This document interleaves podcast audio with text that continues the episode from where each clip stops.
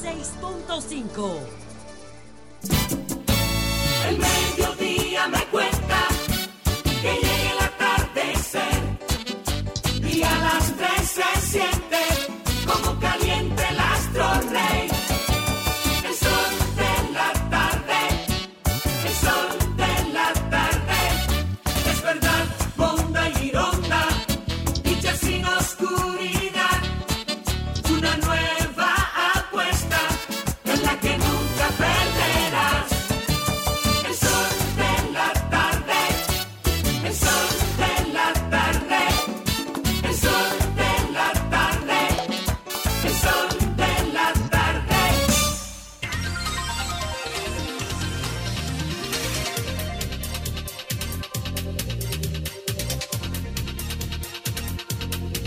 ...13 de marzo, de abril. Es que, es que ella me dilocó, me dilocó. Porque ella, ellas, además de que entregan tarde, y qué bueno que sustituyó a Dunia, era lo que. A Diulca. ¿A quién? A Diulca. Mira. Diulca, Diulca se fue ya. ¿Para dónde? Que renunció Diulca y se queda Zoila. ¡Ja! ¿Qué éxito? Ganamos. ¿Qué, qué palo? ¿Qué palo? Oíste, dio? Diolca, Domingo dijo que ganar. No, ¿Qué yo no fui. ¿Qué palo dio Antonio? Pero Zoila. ¿cómo así? Buenas tardes, soy la luna. No, y lo que pasa es que usted dijo que yo, yo me quedo aquí entreteniéndolo y distrayéndolo. esto, No, no, yo vine y dijo que usted entregue el programa ocho minutos después y, de- y después se queda cinco hablando. ¿Usted quiere que yo le diga cuál es la realidad? ¿Cuál es? Yo no sé si usted sabía que a mí me quitaron media hora para dársela a ustedes. Y es verdad, Oh? ¿eh? Es verdad, Domingo. Eh, tú, lo- eh, tú sabes bien que Y fue así. Tú ¿Por sabes qué no bien. me ¿Por qué quiere puso esa media hora? Zoila, yo me hubiese Perdón. puesto a eso si me, si me entero desde el principio. Zoila, pero para Ah, dársela a él, porque esa media hora la usa él solamente. No, a él. la media hora de usted de él, mía. de él. Ahora- Entonces no tiene nada que yo le quite cinco. ¿Usted sabe por qué le quitaron media hora? a usted? ¿Por qué me quitaron media hora? Porque la primera oferta que hicieron para reestructurar el sol de la tarde fue a Soy la Luna, pero ella era muy fiti fiti. Yo no soy ningún Y, di- y fiti-fiti. dijo que no trabajaba con pelusa. Sí, Sí. eso sí yo lo supe. Sí, sí, que, que, de supe. para adelante, pues, porque era héroe. Pues mire, si usted se hubiese quedado con nosotros, no tuviera Diulca aquí, ni Lenchi. Pero usted está ayudándome o me está desayudando. no, Regalándote dos no, Y hasta no me pudiera queda ser muy candidata de la claro. uno también. No me queda muy claro. ¿Usted me está ayudando o me está desayudando? Soy la. eh, tú sabes que tú eres un. No, yo le expliqué, doctor. No, no, tú eres- Yo le expliqué. tú eres un ícono razón- de la comunicación. Yo le expliqué la razón por la cual yo no me podía quedar con ustedes, que para mí. Domingo fue que te propuso, no fui yo. Para mí, eso no es verdad, me lo propuso usted desde siempre. Lo que pasa es que eh, yo, tengo, yo tengo un compromiso con la salud mental de este país y yo tengo un ejercicio de mi práctica privada a las 5 de la tarde. Entonces, Y, no y me va a ese dar programa tiempo. es un consultorio. Sí, Ese programa es un consultorio, sí, ¿eh? realmente sí, Entonces, realmente otra sí. cosa es El que man- ya hay una línea, ¿no? la- Además, Antonio dijo que ese programa era inamovible. Pero yo no sé si usted sabía que es el único programa femenino de la parrilla ¿Cómo así? en la semana, Ajá. solo para mujeres. Es el de, No hay de- más de pro- nuestra parrilla de O sea, Red ajá, Semilla. no hay más programas Solo- femeninos. Solo, solo para mujeres. Creo que del grupo completo. En la semana sí. O sea, que no solo calidad, Wow. también cantidad. Sí, sí, sí. Yo creo que de, de la, creo que de la semana somos nosotras nada más. Y por alguna razón tenemos, en junio tendremos 22 años al aire. Vein- 22 años al aire. 22 años. ¡Wow! 22 años al aire, Un pero, éxito. pero creo que no, que no hay nada, la única programación, de seguro, de seguro, de seguro, eh, en la semana en Sol, el único programa de contenido femenino en Sol para mujeres. ¿Por qué tú no tienes un- una plataforma permanente? Porque yo lo que soy es habladora, yo no sé articular todos esos ejercicios, yo soy hablante. Yo no sé articular todos esos ejercicios y pienso que... Pero eh, puede ayudar es- mucho. es Porque tú sabes que la- Pienso que es todavía mejor en la medida en que yo me concentre más. Yo creo que yo soy más, eh, yo creo que yo soy más útil mientras más me especialice. Te quiero decir que las últimas dos encuestas sobre comunicación y medios que yo he visto, y que aquí hubo una que la analizó RD Elige, 49% Facebook, 30% Instagram, entre 25 y 30%. Y yo no tengo Facebook. Twitter el 1.5%. Radio sola, no- porque no, no estamos hablando de las radios complementarias con, con el, el sistema eh, de internet, sino las radios solas, menos de 4%. Televisión, No me 3.5%. diga. O sea, la gente está en red, porque hay, hay 9 millones de, de aparatos en la mano de las personas. Antes de eso, Adalberto, Adalberto, ¿cómo se llama Domingo? El, amigo nosotros, Adalberto Grullón. El de, el de, El del dos. El, de- el del El dos. de Telentino. Adalberto. Adalberto. Adalberto tiene un libro que financió la UNESCO sobre la transformación de la comunicación, un libro que es un documento formidable. ¿Cómo cambió la gente de un- una carguita de, de su teléfono para escuchar y ver, aunque fuera momentáneamente, a través de la, del smartphone? Me lo han pedido mucho. Y, Fuera un éxito eso, y ¿eh? No, yo no lo, yo no lo descarto. Lo que pasa es que particularmente con la consulta, a partir de mi participación en, en el mañanero, la consulta se ha desbordado. Me imagino. Y es una consulta que va más dirigida a la diáspora por una razón muy especial. O sea, cuando tú haces una, cuando tú haces un ejercicio de la psicoterapia, tú tienes que tener muy en cuenta la- las condiciones, eh, tú tienes que tener Sí, muy en cuenta hay- los patrones hay un culturales. rango- hay un rango y tienes que tener muy en cuenta los patrones culturales. Y lo que me llama mucho la atención, ¿sabes qué es? Que es un, es un crecimiento en población muy joven Muy joven. en una población muy joven que no tiene acceso a este servicio en su idioma, con sus costumbres, porque lo recomendable es hacer terapia en el idioma que tú sientes. Y el idioma que tú sientes es el idioma local. Entonces, conseguir un terapeuta que no solamente sea eh, latino, que sea dominicano y que no esté maleado por el sistema americano, porque el sistema americano no permite esa cercanía que es vital Sí. para el paciente dominicano. Entonces, eh, quizás por eso estoy más dedicada al tema de la consulta ahora, pero eventualmente eso, eso tendrá que ser. Pero tú no quieres ser una psico-influencer. No, yo no. Yo Hay gente que no, sí. No, yo- no, yo no. No. No. Tú prefieres guardar ese, no, no ese recóndito bueno, espacio. ¿no? Es que no solamente eso, de hecho, yo el tema de mis pacientes mantengo la más estricta confidencialidad. Yo no autorizo a un paciente mío a que me salude si me ve en la calle. ¿Por qué? Porque puede encontrarse con alguien.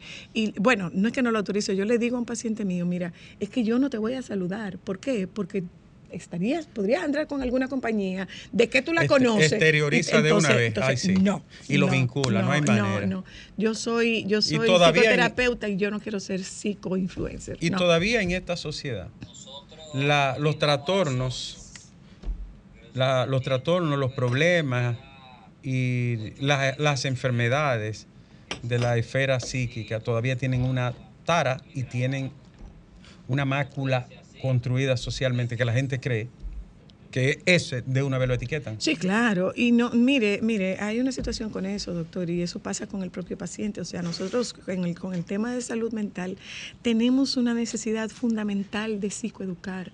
Es una necesidad fundamental de que la gente se eduque, que la gente sepa que si tú tienes un trastorno, que, que porque tú tengas un trastorno psiquiátrico que amerite una medicación, tú no te haces adicta a un medicamento. No, y hay, hay, hay un estigma con relación la a esto. Entonces, yo te digo, yo le, yo le pongo, pero, pero, yo le pero- pongo el pero, ejemplo a una si paciente Guerrero mía. Heredia no me pone a dormir a mí, ¿cómo yo anduviera?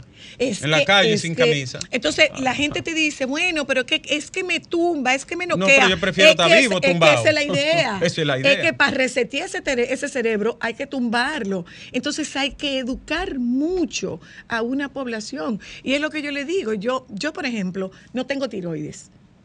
Por lo que yo tengo que tomar levotiroxina por el resto de mi vida. ¿Yo soy adicta a la levotiroxina? No. O el que es hipertenso y tiene que tomarse su antihipertensivo Yo porque soy- la presión no se cura y no se soy controla. adicta al, hiper- al antihipertensivo. No, No. yo dependo del antihipertensivo. Depende de eso. Gracias a Dios que lo consigue, ¿no? Esto mismo va a pasar con un, con un antidepresivo. Pero igual que- pero, eh, entre el está loco, la tara, el estigma, el Dios, se- de- de- confía en Dios. No, no, no, no, no, no, no. Dios pone a los médicos y a los terapeutas como sus ayudantes para lograr sanar los, sanar los dolores del es- alma. Es verdad lo que dice un filósofo argentino, ¿Qué dice? que el clonazepam le ayuda a trabajar a Dios, le- le quita un poco de trabajo.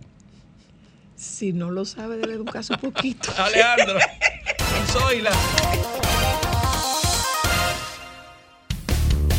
El sol de la tarde. El sol de la tarde. Son ciento seis puntos cinco.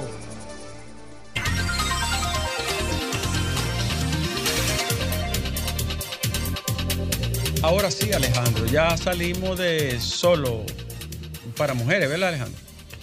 Y estamos, en el, estamos en el sol de la tarde de este, este jueves 13, soleado y con una temperatura abrasante, ¿no? tremendo calor. A pesar de eso, todavía ocho provincias en alerta verde en todo el país. Las noticias más importantes de esta hora están aquí en el sol de la tarde. Y es que la primera sala penal de la Corte de Apelación del Distrito Nacional conoció hoy el recurso sometido por el Ministerio Público a la sentencia que descargó a los imputados del caso Super Tucano. El fallo descargó al general retirado Peña Antonio, al coronel Pichini Núñez y también a Daniel Aquino Hernández, en tanto que el Ministerio Público apeló la decisión. Los embarazos en adolescente, Alejandro, le cuestan a la República Dominicana cada año 245 millones de dólares. Wow. Si se, 245 millones de dólares. Si usted tomara la décima parte de eso en educación, en orientación, en educación sexual, en conducción de esa, de esa población joven, adolescente que está totalmente eh, a millas de la orientación y de la buena educación sexual. Usted se ahorrará muchos traumas, dolores, problemas de todo tipo, pero aquí los problemas se tratan de curar, Alejandro, no buscando la causa, sino curando el problema para seguir gastando y perdiendo tiempo, recursos y, y dinero. El ciudadano más longevo de la República Dominicana también lo es del mundo. Señores, este hombre, Fermín Castillo Reyes, nació en Villa Altagracia el primero de enero del año 1900, dice su acta de nacimiento. En una crónica brillante que hace mi colega, hermano y amigo Tony Brito, Bonaero tenía que ser. Tony Brito narra toda la vivencia de este señor que actualmente vive en Sabana Perdida, en Santo Domingo Este. 123 años, Alejandro. Alejandro, yo no he llegado a 60 y ya no puedo con ello. Y este hombre lleva encima 123 años, un siglo y cuarto casi, Alejandro. Y está lúcido, conversa y todo. ¿Tú te imaginas? doble de la edad tuya. Me lleva mucho más del doble, ¿no? Pero está entero. Wow. Qué bendición.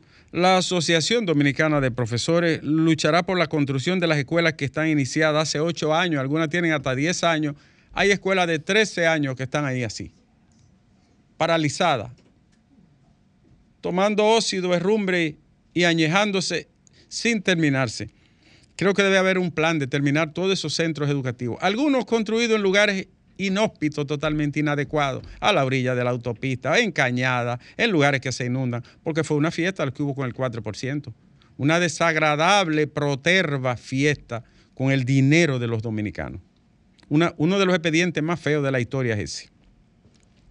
Y a propósito de la alerta migratoria de los Estados Unidos para los negros en la República Dominicana, dice la presidencia que no hay una sola justificación para una alerta de ese tipo. Estoy de acuerdo.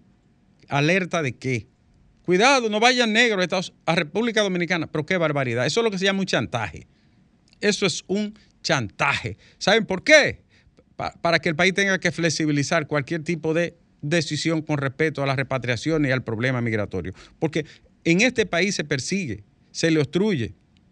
En este país se le prohíbe a alguien andar, caminar, disfrutar, entrar donde le dé su santa voluntad por el color de su piel. Eso fue un abuso por parte de los Estados Unidos.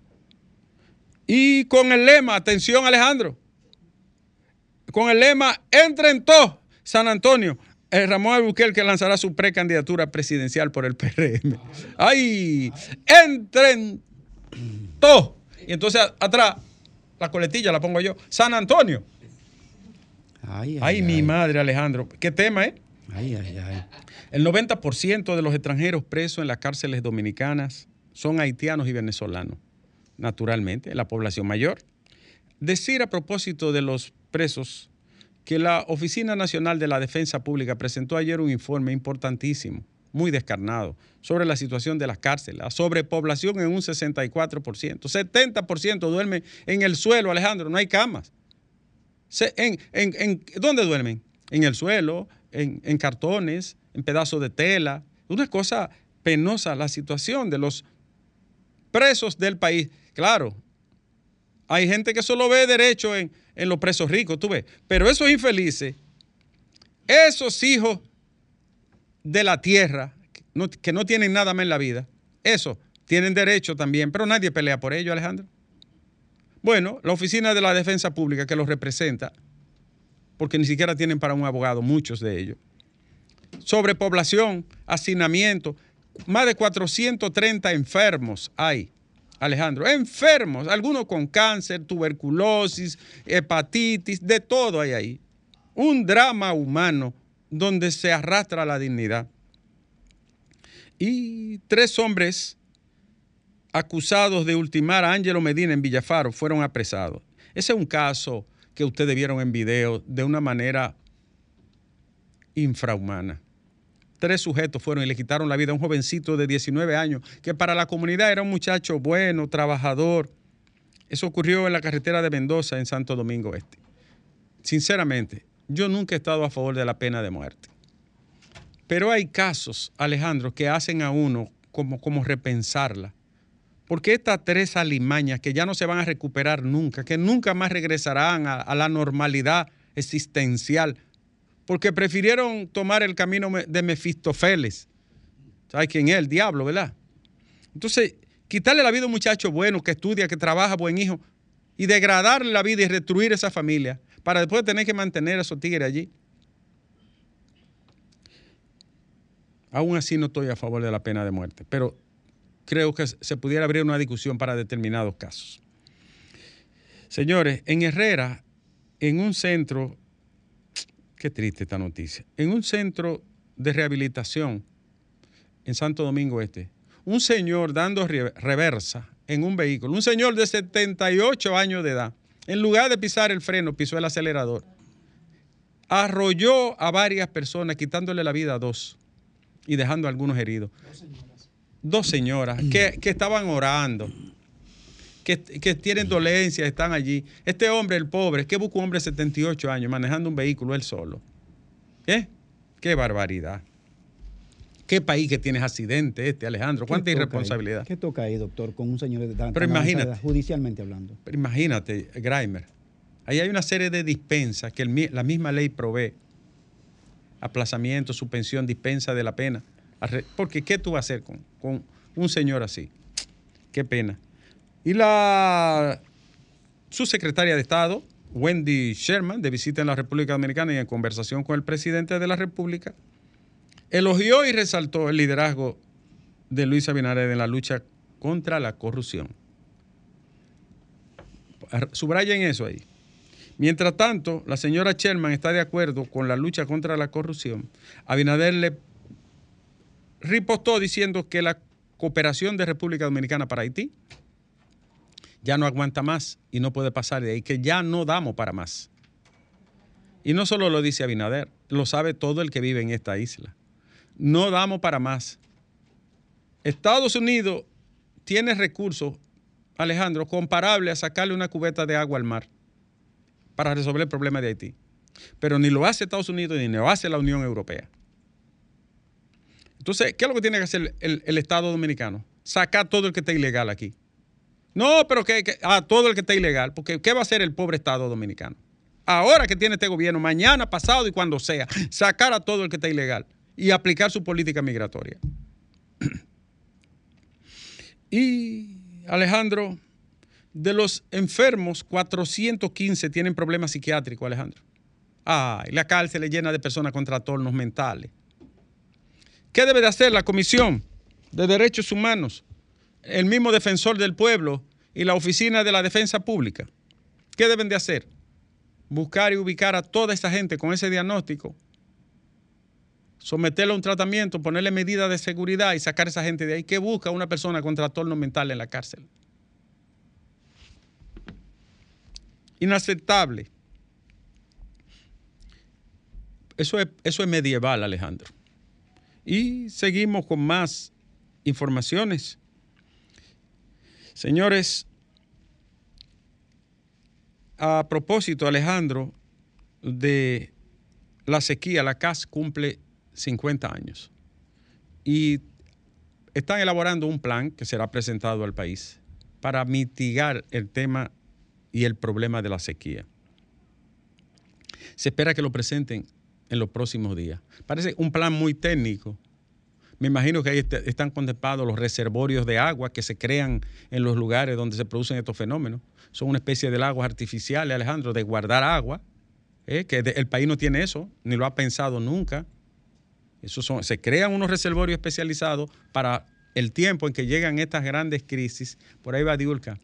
La insustituible Diulca, nuestra compañera. Ah, soy la que apunte para otro lado. Pues sí, como le iba diciendo, reservorios, presas artificiales, eh, que son una- unas pequeñas presas. En Costa Rica vi una vez.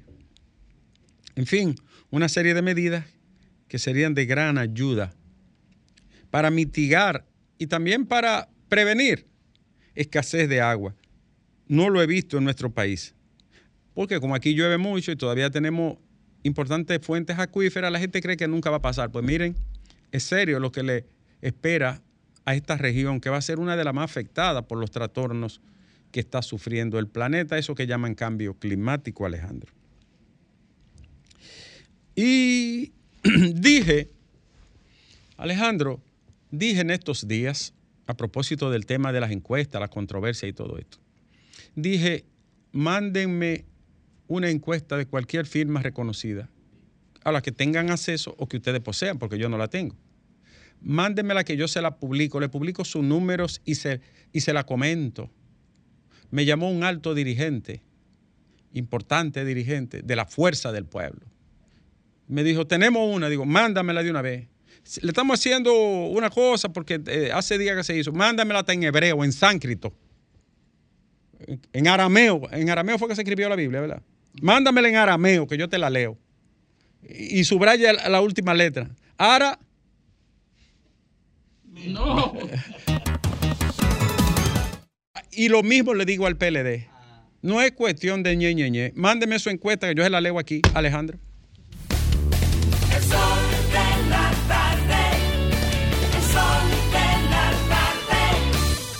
A las 3 y 5 minutos regresamos al sol de la tarde, dando la bienvenida y el saludo efusivo y fraterno a nuestra compañera Diulca Pérez. Es la In- misma, es la misma Reintegrada, reintegrada. intocable en este espacio, aunque otros digan otra cosa. Eh, Lo, lo que no sabe Zoila es que ustedes se aprovecharon de ella. ¿Por qué? Claro, le sacaron casi media hora de programa. No, pero ella, ella se sentía muy motivada No, pero si y, no- y miraba para esa silla. Claro. No, pero si no le saca. eh, pero que no es sacarle nada, Zoila, porque a veces ya se, se coge casi esa media Pero hora. además, No, yo pero- ella se coge 10 minutos todos Pero los además, días. yo tengo una condición, yo tengo una condición y me imagino que ya Domingo lo escuchó la vez pasada. Ustedes pueden traer a quien ustedes le dé la gana. No le, pero no le pueden pagar por más que a mí. encima de mi cadáver. Por en- bueno. Eh, por- a ti nadie te mueve de ahí. Ni Tra- Antonio para traigan allá. a Y él quien no se muere ustedes por ahora, quieran, o sea pero no le pueden Por pagar más que encima a de mí. mi cadáver.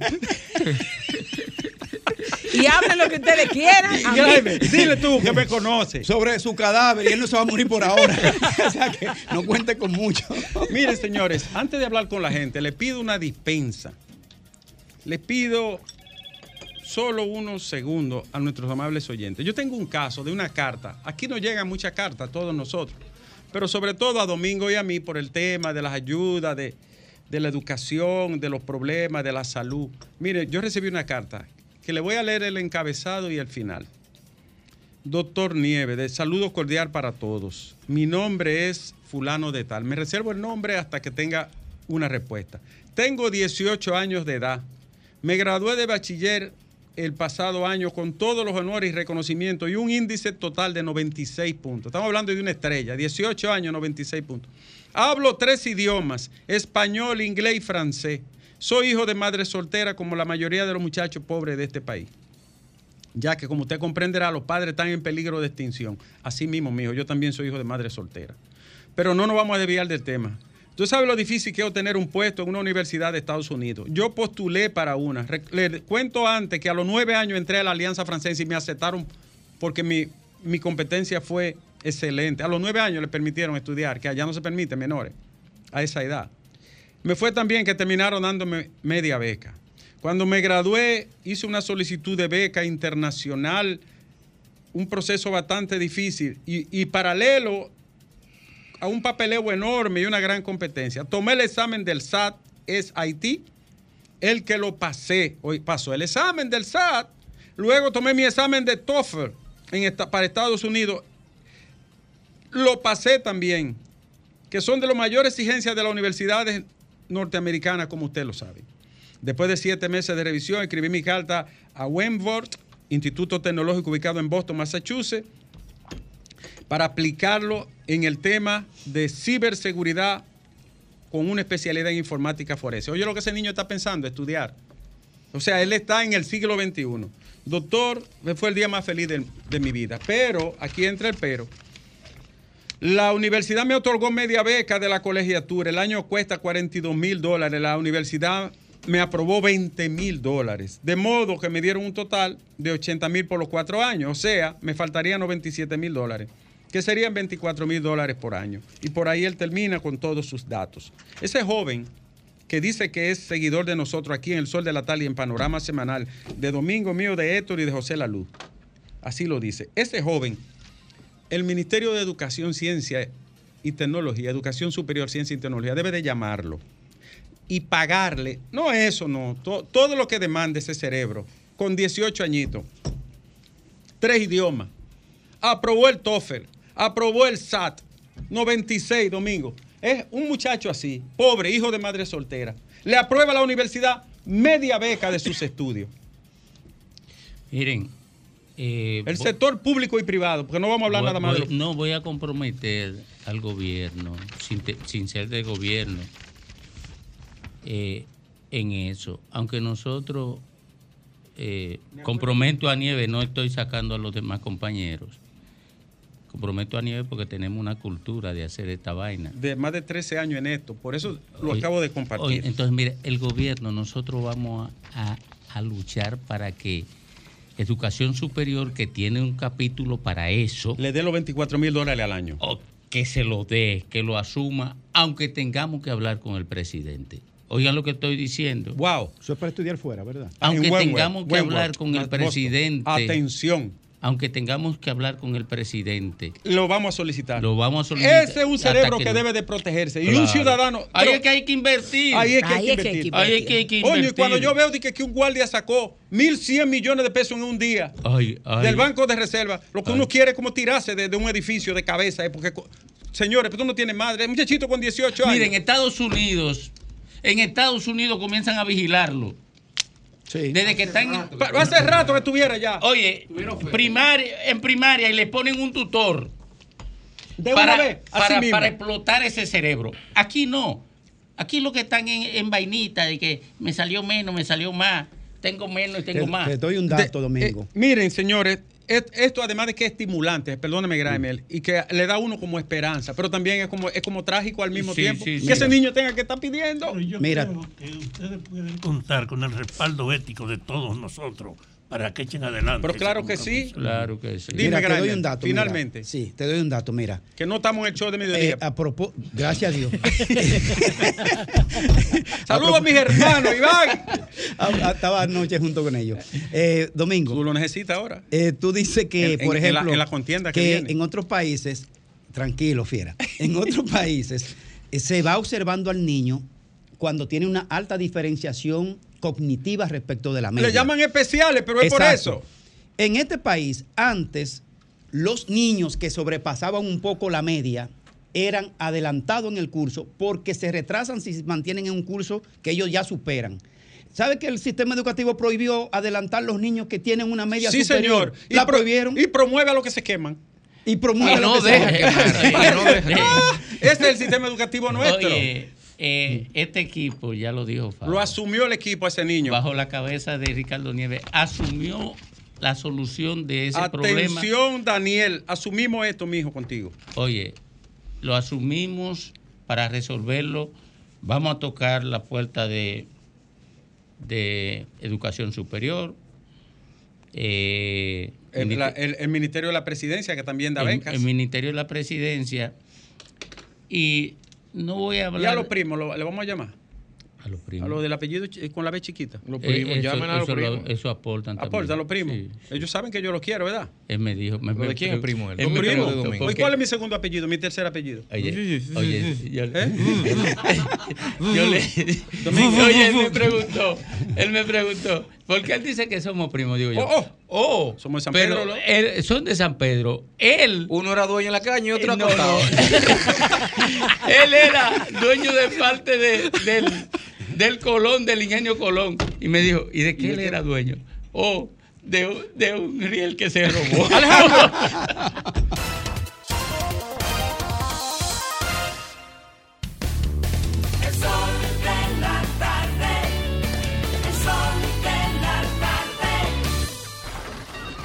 Comunícate 809-540-1065. 1-833-610-1065 desde los Estados Unidos. Sol 106.5, la más interactiva.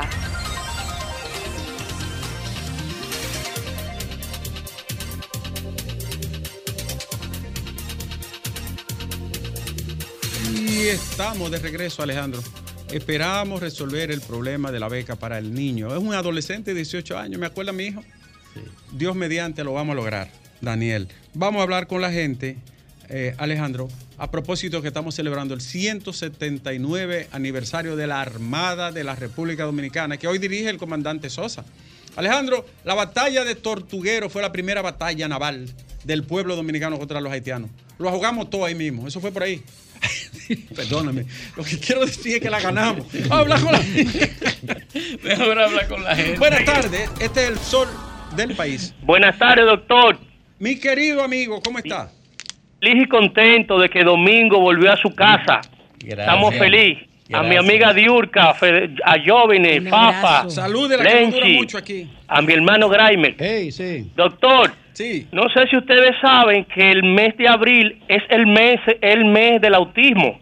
Ay, Sí, sí, sí, sí, sí. Tú habías dicho. Claro que sí. Lo Y a través del Ministerio de Deporte y la Tenemos Dirección de Deporte. Estado, Sí. Mañana llevaremos a cabo con la Fundación Te Aceptamos una hermosa actividad deportiva y recreativa con más de Excelente. 250 niños con autismo. Excelente. Allí estaremos desde las 9 de la mañana hasta las 3 de la tarde con técnicos calificados del Ministerio de Deporte. Sí, señor. Ese evento está siendo coordinado por el inmortal del deporte Evaristo Pérez El Felo. y, y el vice, y el viceministro Kennedy Vargas. ¿sí? Que contamos con, con el apoyo y mañana estaremos trabajando con ese sector que tanto lo Oiga. necesita, doctor. Sí, Mándenos un videíto. Mándenos para pasarlo Con- aquí. con- Ah, perfecto. Pero Yo tengo el número de domingo mañana, como yo, ve- so- yo soy parte de, de la parte técnica. No mande video a- a- al número de domingo que le va a gastar ahí. ¿no? Doctor, pero Diulca como que no quiere el sancocho porque yo le dije que usted le iba a traer y como que ella- como que no le gusta mucho el sancocho. sancocho. Pero, pero, pero es, usted nada más tiene que decir la Y fecha. mire, le voy a, aprovecho para decir lo siguiente. Nieve Diga, ponía una Un Kennedy. Graimer Méndez tiene muchos años trabajando con el tema de Con los niños tema, especiales y el autismo. Ah. Aspira a diputado por la circunscripción número uno. Lo voy a apoyar pública y abierta. Pero no sé si Porque es un saben. tema humano de primer nivel, urgencia y necesidad. Doctor, yo soy técnico en el área de deporte adaptado. Yo trabajo con niños y niñas con discapacidad. Ese es mi Sí, sector. sí. Así que yo puedo ayudar a Graimel ahí en cualquier actividad, Ah, cualquier pues cosa. vaya, Gracias. vaya pensando. un gracias. Gracias. Gracias. A- acaba de llegar Lenchi. Bueno, yo me voy a dividir entre Ese- los dos, ese- quiero decir. pero, Ah, bueno. Sí, no, porque no Como puedo- que lo dijiste no, tarde. No, maestro, ¿Entre no. cuáles Dije que entre tú vas a cuáles aportar dos? por los dos. ¿Entre cuáles dos, dos. Nieve? No, eh, entre Los dos varones. No. Los dos varones. No, entre quiero decir de la uno. Pero usted lo mete a ellos dos en una licuadora y no sacan la mitad de la mitad mía. Ay. Pero por eso es que vamos a dividir. Por eso, por vamos, eso por es que vamos a nosotros dividir. vamos. Tú vas por la eso que uno vamos. también. Vamos juntos. Tú vas por la uno. Vamos juntos. En la Oh, fuerza del claro. pueblo va Diurka. Buenas tardes. Sí, buenas tardes. Adelante, líder. Nieves. Sí, señor. Fíjese, hay tres contradicciones y errores que ha cometido la oposición en cuanto a la encuesta, encuesta Galo. Sí. Primero, decían algunos dirigentes que fue condicionada porque se hizo un momento que hubo apresamiento, ¿verdad?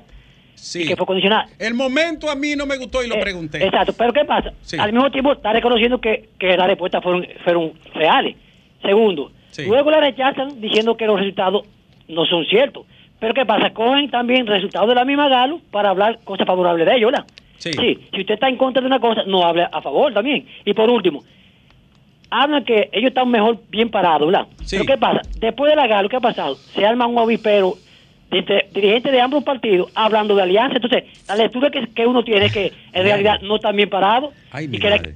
Gracias, líder. A Eso- propósito eso no- de la eso- alianza, eso no fue la por- anunció hoy mi hermano Pedro Jiménez de que ya hay una alianza eh, casi eh, consumada en Pero, lo municipal. pero Buenas tardes, pero la alianza no viene por la. Al aire. Adelante, líder. Sí, aló. Adelante. Sí. Viene por el sentido. Bueno, La usted, le estamos diciendo al aire, está en el aire. Buenas tardes. Ricardo, yo creo que yo vine Dígame. de una persona muy ilustrada, porque esta mañana yo escuché a un comunicador que le dijo, no, mira, tú ni escribí una carta, tú sabes redactar. Digo yo, coño, dime algo, Ricardo, yo vine. ¿Qué es lo correcto? Es decir, ¿y qué dice la Constitución? ¿Secretario administrativo o ministro administrativo? Yo puedo entender que en la Constitución eh, del 2010 ese ministerio se le dice secretario, pero averíguame, porque ahí hubo uno que le fue no, yo estoy diciéndole secretario, es ministro, averíguame qué es lo correcto, en ese, en ese caso. Bien, Ah. querido. Eh, yo radio, vine- eso- eso aquí, eso es cometológico. El único aquí que es pulido de origen, de cuna, es, es yo vine, Hello. hijo, hijo de poeta, de, Sí, de pre- escritores. sí, precisamente, tan pulido por eso. Y con cuarto. ¿Cuarto de qué? ¿Un poeta con cuarto? ¿Tú has visto eso? Aparte de José Mármol, ¿tú has visto un poeta con cuarto? Tienen cuarto los jóvenes, no me No, porque tú no eres poeta. Buenas tardes. Buenas tardes. Hello, buenas tardes. Saludos al equipo de North Carolina. Adelante, Ariel hermano. Jiménez. Óigame, por favor, Nieves, una puntualización Sí, y señor. un reclamo quiero hacer. Por favor, denme el tiempo de hacerlo rapidito. Mire, por favor, Nieves, no caigan en lo de la casa vieja, en lo del mismo interactivo, porque hay una línea internacional que casi no la oigo en el día entero. Eso de interactivo de todos los días tiene a uno Es que, es que cae la llamada, mire, querido, pero me comprometo a chequear la línea internacional. Oiga lo otro. Pues oiga lo otro, oiga lo otro. Mire, atención, Antonio Payá, en línea internacional. Atención. Eh, este muchacho, Hugo Vera, cuando vaya y háganmele la pregunta, por favor, o a la DGC, hay cuatro pasos para un vehículo andar en la calle. Sí. ¿Qué pasa? Y desapercibido por ellos y hablándome de inspección técnico vehicular que es necesaria, Nieve. Hello. Sí, sí, le estamos escuchando.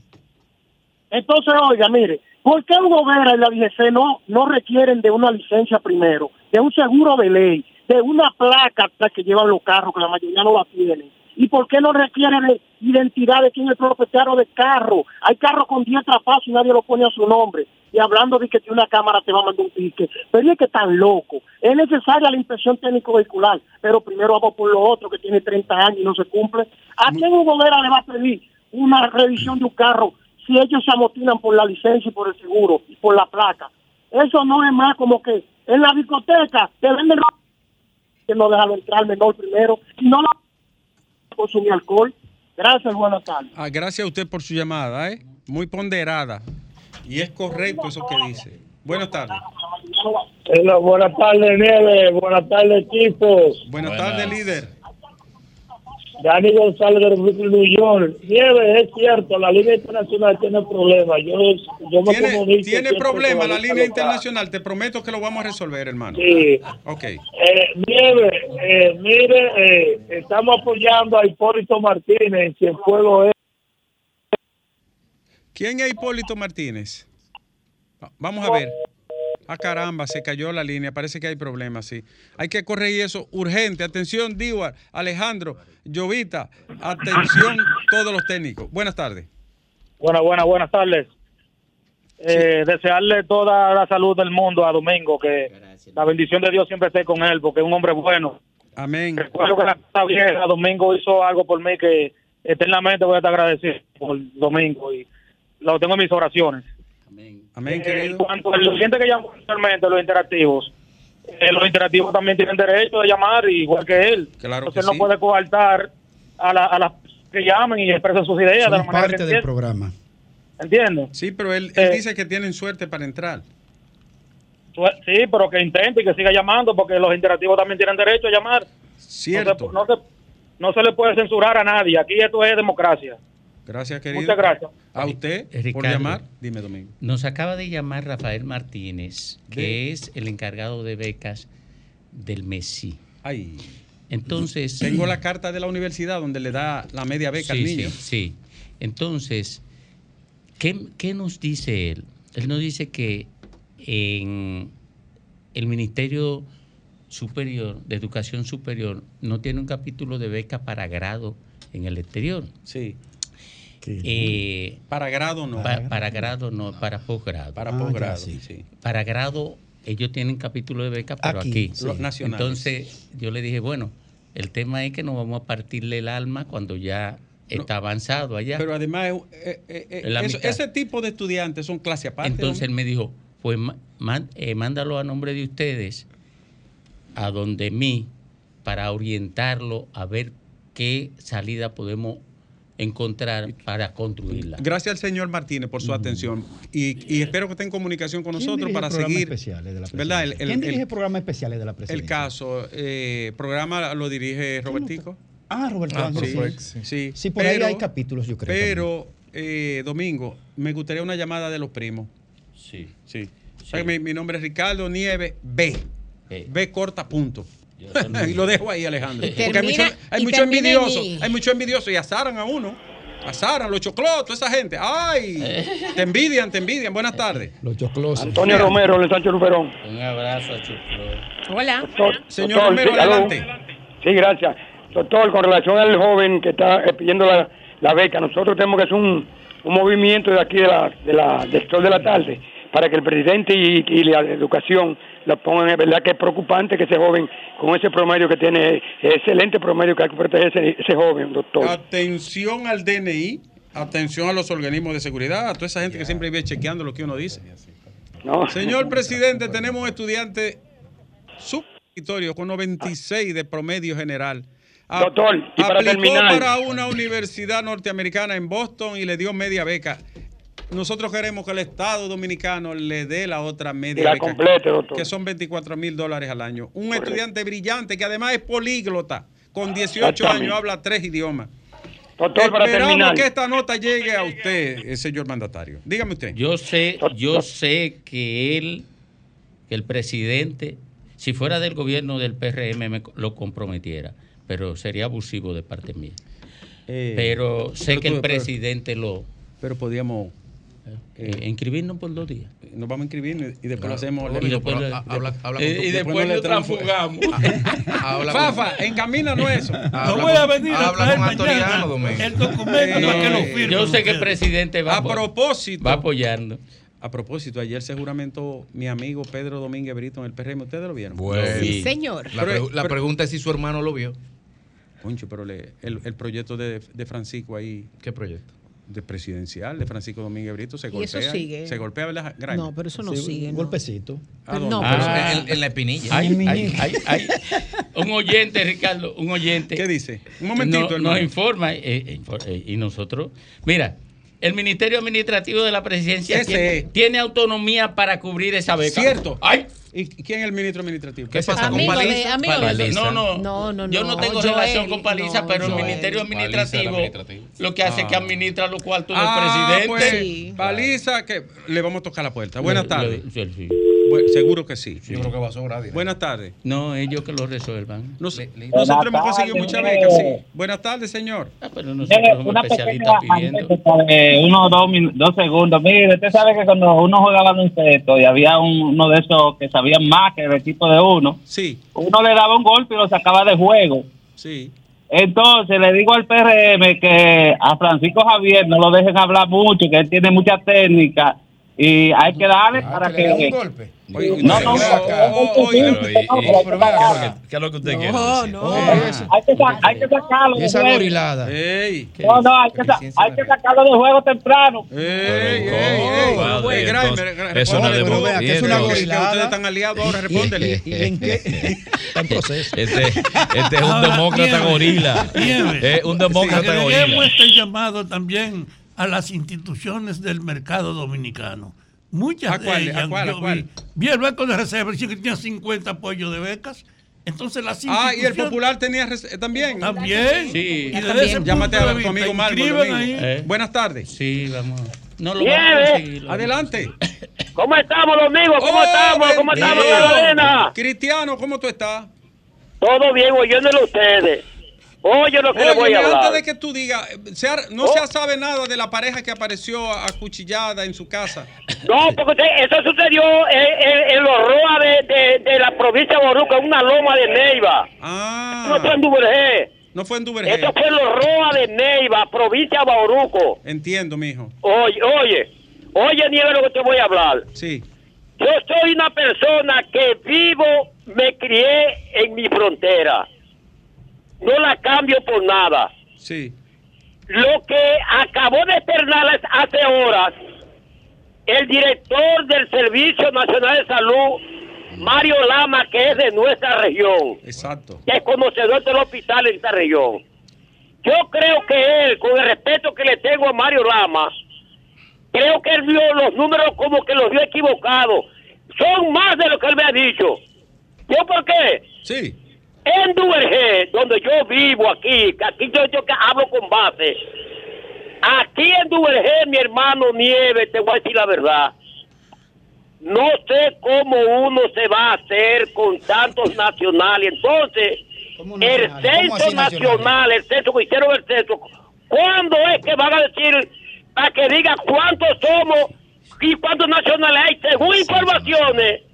Oiga, oiga, oiga bien, que para que, para que, para que, uno lo meta en medio, pues aquí hay varios oyentes, pero no para puñe uno. Sí. Dice un, dice un comentarista en, un, en, un- televisión, en una televisión, oye, que no, que el problema del censo no lo ha dado, po- supuestamente hay más de un millón y pico de haitianos que ya están nacional- nacionalizados, sin llenar requi- requisitos de lugar. Eso no es real, eso no es real. Entonces, automáticamente, lo, lo, cuando Joaquín Balaguer fue presidente de la República, que esté su alta y su baja, la frontera nieve no ha crecido, la misma frontera de siempre. ¿Sí o cuántos guardias habían diseminado en los cuarteles? Sí. Apenas uno y dos guardias. Y, y en Duvergé un haitiano no se veía. Y cuando trasladaban un, un militar para la frontera, lloraban lágrimas de sangre. Y ahora es inverso, ahora es inverso. ¿Por qué quiere coger por la frontera ahora? Ok, mira Ale- Alejandro, el lema del ingeniero Ramón Alburquerque está registrado ya.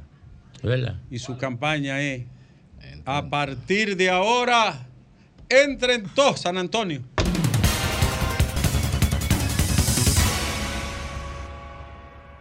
Son 106.5.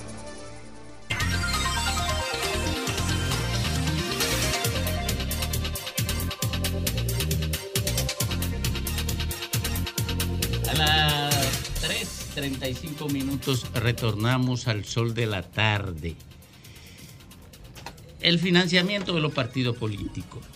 Dice la Junta Central Electoral que en el proceso del 24 procurará ser más rigurosa en el escrutinio de los de los recursos que están llamados a financiar las campañas electorales. ¿Qué posibilidad real tiene la Junta de fiscalizar eso y de tener algún nivel de control que le permita ejercer la fiscalidad? Mínimo. Mínima, ¿verdad? Mínimo. Si Sí, la Junta Central Electoral Domingo no ha podido ni siquiera frenar a la gente que, que comienza la campaña de tiempo, haciéndole advertencia, le hace una advertencia todos los días, pero absolutamente ni le hacen caso ni la Junta hace nada.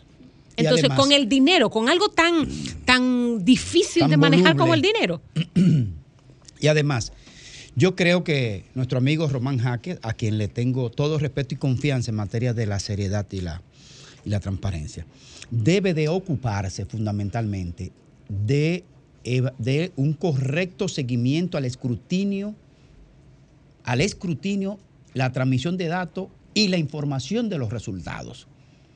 Ese debe ser su mayor preocupación, concentrarse en lo que es la estructura del programa del software y los componentes técnicos que provocaron el colapso de las elecciones en febrero antes de las presidenciales y que pudo haber llevado a este país a una desgracia de, de derramamiento de sangre y del quiebre de la democracia.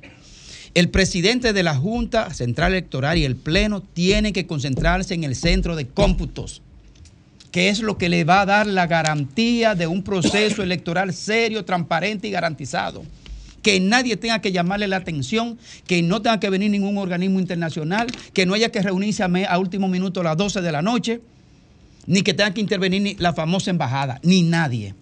Que la Junta se, se haga autogarante de la transparencia democrática de este país. En eso es que tiene que ocuparse. El tema del dinero, que es una preocupación también por el lavado de activos a través de la candidatura que se hace muchas veces, es una segunda etapa de fortalecimiento institucional, pero ahora lo que tiene que concentrarte en el centro de cómputo. Eh, Ahí que está, ahí que está donde se bate el cobre en este proceso electoral. Yo pienso que las dos cosas son válidas. Coincido con, coincido con Grimer en, en su exposición, pero la parte electrónica, la parte del sufragio, es precisamente la parte final del proceso, ni siquiera es la, la base fundamental del ejercicio democrático. El ejercicio democrático fundamental está en la integración, en la participación de los actores electorales, sean estos los partidos, sean estos los ciudadanos. Y lo que tenemos que garantizar es que el proceso electoral sea un proceso de consulta, un, pro- un proceso de participación, un proceso de interacción en donde el dinero no sustituya, por ejemplo, al discurso donde el dinero no sustituya el relato político o programático, donde el dinero no opaque y oculte eh, los valores éticos y democráticos, los valores éticos y morales para una democracia sana. Porque para mí el problema del voto no es, el voto en sí mismo no es la democracia, es, es una expresión, es, Es un una resultado. pata, es una pata Pero de la la, democracia. pero la democracia real está en el ejercicio político en la calle, en los barrios, en las comunidades, La con la gente, con, con la- con las, organizaciones. Es eso, y eso es lo que yo creo que, te- que tiene que realmente buscar la, la Junta Central Electoral. Y creo que por ahí, creo que por ahí anda la preocupación de la Junta. Si tiene o no capacidad, bueno, habría que ver. La Junta declaró, es más, la fuerza de su información reside no solo en que está preocupada por eso, sino que dice que está preparada. ¿Para qué? Eh, dice la Junta que ha tomado todas las medidas. Yo no sé, yo no, le- yo no conozco los detalles. Pero no lo hacen los partidos. No que- conozco que, los que- detalles. Que son los, prim- los primeros llamados Bien, a pero eso. lo que estamos hablando de la Junta, ¿no? Entonces la Junta sí puede tomar medidas sobre los partidos, claro que sí, con el tema eh, de, de- de sus economías y su financiamiento.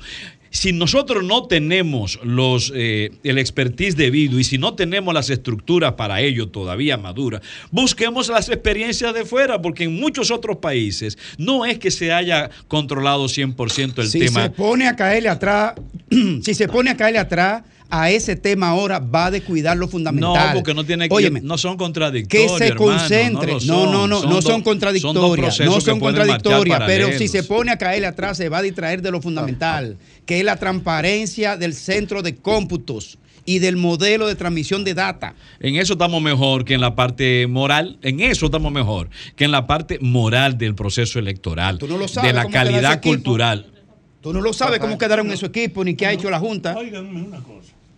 Yo comparto, Grimer, tu opinión de la urgencia y la prioridad de la Junta, que asegurar la transparencia y la confiabilidad del proceso que tiene que ver con su responsabilidad, que es organizar y controlar el voto. Con relación al otro aspecto, hay una realidad. En este país, en este país, no hay duda de que hay un tráfico permanente de dinero que no puede explicarse su origen. Claro, yo lo sé. Y desde ese punto de vista sí es un problema nacional. Y es un problema que el gobierno debía discutir y buscarle una prioridad de que el tráfico, el tráfico, e incluso con la complicidad de los bancos, no siga pasando inadvertido. Porque esa información que sacaban en un camión blindado, dinero, que tú sabías que no podía explicarse como parte de ninguna operación, es con la complicidad oficial que se hace. Claro. Entonces, el tema de tratar de luchar contra el tráfico indecoroso del dinero es una necesidad, pero no le transfieran eso al equipo electoral, que su papel es el que tú decías como prioridad. Pero yo creo que debe llamarse la atención de que en el país el problema de poder explicar el movimiento del dinero es un desafío. Mira, Domingo, aquí se han, se han suplantado, se han sustituido sectores sociales clave para la participación eh, a nivel congresual, para la participación parlamentaria. Nosotros ya no vemos los sectores que, eh, eh, los ciudadanos que rep- representan a sectores sociales específicos. No vemos, no vemos sectores, por ejemplo, de los trabajadores representados en ese Congreso. No pero, vemos pero esa sustitución se ha, dado, se ha dado dentro de la regla de la democracia Sí, interna de pero, los partidos. pero para allá. Con Bueno, pero- resultado funesto, pero, estoy de acuerdo. Pero, pero voy para el tema del dinero. dinero con la Voy para el de tema del dinero. ¿Por qué? Porque entonces todos esos sectores han sido desplazados gracias a que hay otros sectores, otros sectores vinculados a actividades comerciales que se han ido O implantando, delictivas. que se han ido implantando y enraizando dentro, de, de- del, dentro del Congreso, gracias a, a que bueno, logran lavar o logran meter de manera legal o logran correr millones y millones de pesos en el ambiente electoral. Y hoy revise lo que la composición de esa Cámara de Diputados, a ver si no hay sectores específicos organizados que manejan dinero, mucho dinero. Mientras otros sectores sociales están totalmente anulados, marginados. Y, y- entonces hablamos de la calidad de la democracia. Pero la calidad de la democracia la podemos medir a través De eso, de esa participación. Y finalmente, la Junta pudiera, posterior a las elecciones también, hacer, hacer investigaciones y hacer sometimientos, porque en, en el proceso pasado ya se demostró que más de cinco diputados, más de cinco diputados que ganaron la diputación, están vinculados a asuntos ¿Y por qué tiene que esperar las elecciones? No lo puede hacer. Digo yo. No, no, Durante. estoy de acuerdo ahora, Claro. por supuesto. Hoy la pero selección aún de los después. partidos. Hoy, pero aún hoy- después. hoy la selección de los partidos, que son los que se le eligen esos canallas. Porque aquí los Pero- servicios de inteligencia, como yo le he dicho estamos el hablando de dinero. Espérate. El servicio de inteligencia de este país es muy eficiente. Pero están más pendientes de la gaveta, donde están los panties de las mujeres, eh, de las esposas, de los funcionarios. O los calzoncillos. Sí. Entonces, tú me vas a decir a mí, para estar chimeando y, y- y pasando informaciones de temas personales de los funcionarios que están más pendientes de eso y para chivatear cosas que no tienen que hacer. Tú me decías a mí que los partidos con tanta información no saben de todos esos candidatos, gaseros y riferos y lavadores. Y, y, y los que compran la posición con los fondos del, del- del- del gobierno cuando están en el poder. Pero lo hemos dicho harto de veces que esa, que es, que esa Cámara de Diputados, sobre todo, es una cueva, un refugio. Y ahí hay sindicatos, dentro de la Cámara hay sindicatos de sectores. Hoy, ¿cómo De va a ser? Entonces los partidos no saben. verdad. Porque los partidos saben. Los partidos saben y tienen que ser el primer filtro. Oh, oh. Si el partido fuera el primer Pero filtro. el partido es el que lo propone. la- Dios partido. Está bien, está bien. Estamos flojos en tal circunscripción. Bueno, en tal circunscripción. pero ¿quién resuelve? ¿Con quién resuelve? Con Búscate fulano que es banquero con fulano que es gasero que con fulano que hace tal cosa. Eso es Ponlo. todo. Claro, pero Entonces entonces, vamos a la- tomar óyeme, medidas por la ahí. Junta Central Electoral debería tomar medidas con los partidos para que los partidos entonces establezcan su filtro, porque si no lo hacen así, la Junta Central Electoral no tiene mecanismos para hacerlo. No tiene dientes. No tiene con qué. Por el Sí. momento. Puede ser una segunda Sí, pero- etapa de reforma de la puede. Junta. ¿Y quién le va a Óyeme, poner los dientes? Si la. Junta se no le puede, baja claro línea a los que partidos puede. y No los está partidos contemplado en la hacen ley. su trabajo, no hay No forma. está contemplado en la ley. El, Bueno, la yo figura del- confío del, que si ya- procurador siempre de está. elecciones. No Yo está contemplado en la confío. ley, Domingo. Sí. El Sí. procurador, la procuraduría Hay una- electoral. sí, el claro. fiscal electoral. El fiscal electoral. Eso es Y una, que es una figura etapa. nueva, ¿eh? Que es una figura nueva. Por eso. Se instaló. Eso hay eh, que. eh, se la cuesta. ese, ahí es que debe residir esa, esa- no ha hecho información absolutamente que da la Junta nada, ahora. Domingo. Y todos nosotros, como líderes de opinión, tenemos que empujar a que ese fiscal, esa procuraduría electoral, sea que se le pongan los recursos, la capacidad y las condiciones técnicas para que resuelva ese tema. Bueno, yo quiero apostar a favor de la decisión de la Junta Central Electoral. El sol de la tarde. El sol de la tarde. Sol 106.5, la más interactiva. Una emisora RCC Miria. Son 106.5.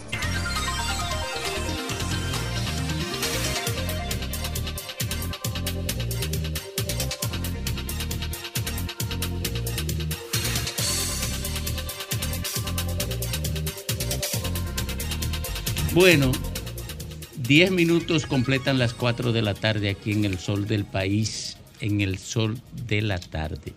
Nosotros tenemos la visita de David Castellani aquí, en ocasión de un seminario sobre derecho económico que impulsa la Defensoría del Pueblo.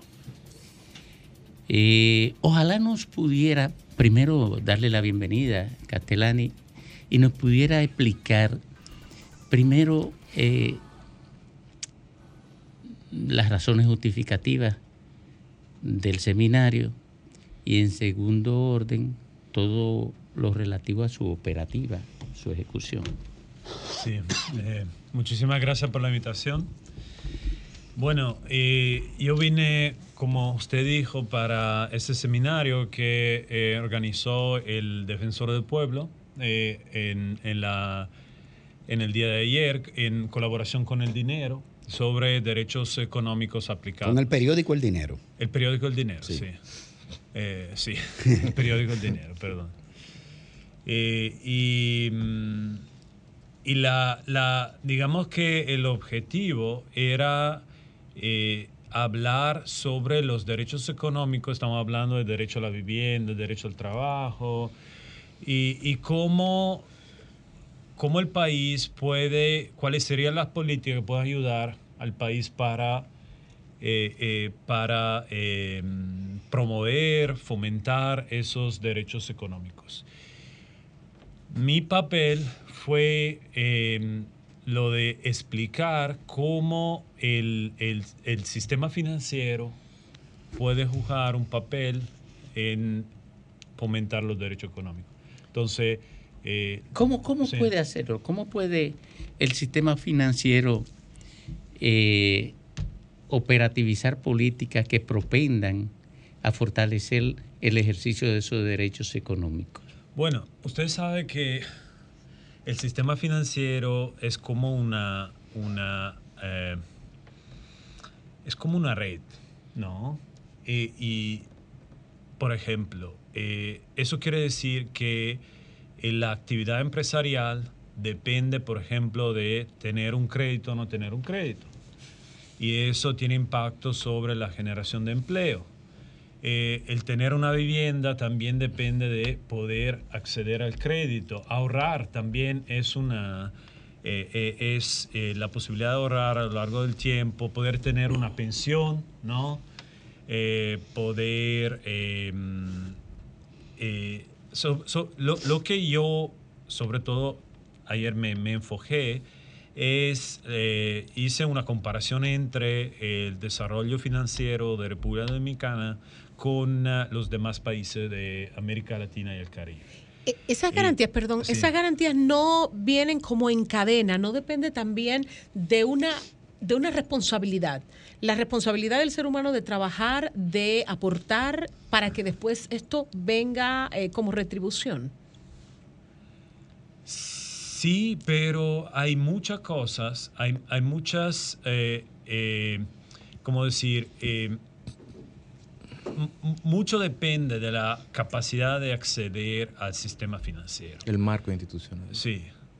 Eh, em, entonces, eh, no, no sé si entendí muy bien su pregunta, pero, pero la idea es que si yo, eh, por ejemplo, yo, si no tengo suficiente ahorro y quiero comprar una casa, lo- y, lo quiero hacer ahora, no dentro de 20 años, 30 años.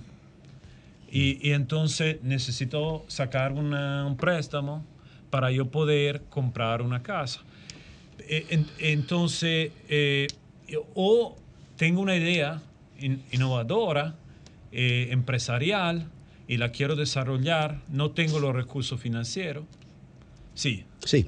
Este, dos preguntas. Una, si usted forma parte como economista independiente o forma parte de un organismo institucional del Estado italiano o de alguna institución, instituto, ONG. Esa es una. sí. en el ejercicio de su profesión. Y segundo, aunque no va dirigido a la situación dominicana, pero me interesa saber, a propósito del tema de derecho comparado, la situación de Francia y esas revueltas en, en- en- en- la capital parisina por la por el aumento de dos años en el tema de la De pensión. la pensión, sí. Eh, el impacto de eso eh, puede extrapolarse en algún momento a algún otro territorio en materia de demanda.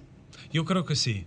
Bueno, Primero, primero, yo, yo mm. soy, soy profesor de banco, eh, de banca y finanzas de la Universidad de Bergamo en Italia, pero tra- también trabajo como consultor. eh, por ejemplo, trabajé para el BID, para la Alianza Global para la Inclusión Financiera, para el Financial eh, Sector Deepening del eh, gobierno británico, entre otros. Y entonces eh, eh, tengo más de, 10, a- de 15 años eh, trabajando el tema de la inclusión financiera. Bueno, con relación a la pensión En Francia. eh, en Francia, eso es un tema muy, muy importante. Porque yo también lo mencioné ayer, el tema de la pensión, porque hay una relación muy estrecha entre el acceso a la pensión y, por ejemplo, la pobreza y, y- y el- y también, eh, por ejemplo, las viudas son entre, entre la, la- la- las categorías de la población con el mayor riesgo de pobreza. O sea que, y, y- y lo que he visto, por ejemplo, es también los que tienen una pensión son entre los más incluidos en el sistema financiero. O sea, tener una pensión realmente va a cambiar tu vida. Allá, Allá. aquí no. Aquí no, porque quizá, no sé, cu- ¿cuál es el Pero, porcentaje pero ¿a aquí de dónde, personas a que dónde tienen tú crees que derive esa situación tan, tan belicosa que se está dando en Francia? Bueno, yo- en parte porque eh, en Europa tenemos una población con una, eh, digamos, con una, un promedio de edad mucho más alto que aquí. O sea, eh, eh, Esperanza en de vida mucho más Europa alta. el- el, la, la política está más influenciada para la gente de 65 años y arriba que 65 años para abajo. O sea, es decir, eh, eh, representa la mayoría de la población. Entonces, esa es la fuente de, su, de sus ingresos. Pero al mismo tiempo, también los trabajadores saben que tienen que trabajar dos años más o lo que sea. Y, y mucho, a los 40 años ya están pensando... En su retiro. Eh, eh, exactamente, ¿no? Eh, eso, ese, la, la pensión es un, algo también en Italia, eh, algo de, del cual los políticos siempre hablan. Yo voy a subir de dos años, yo voy a bajar de dos años, ¿no? Eh, eh, la, la pensión mínima eh, es un tema muy... Recurrente. Sí, sí.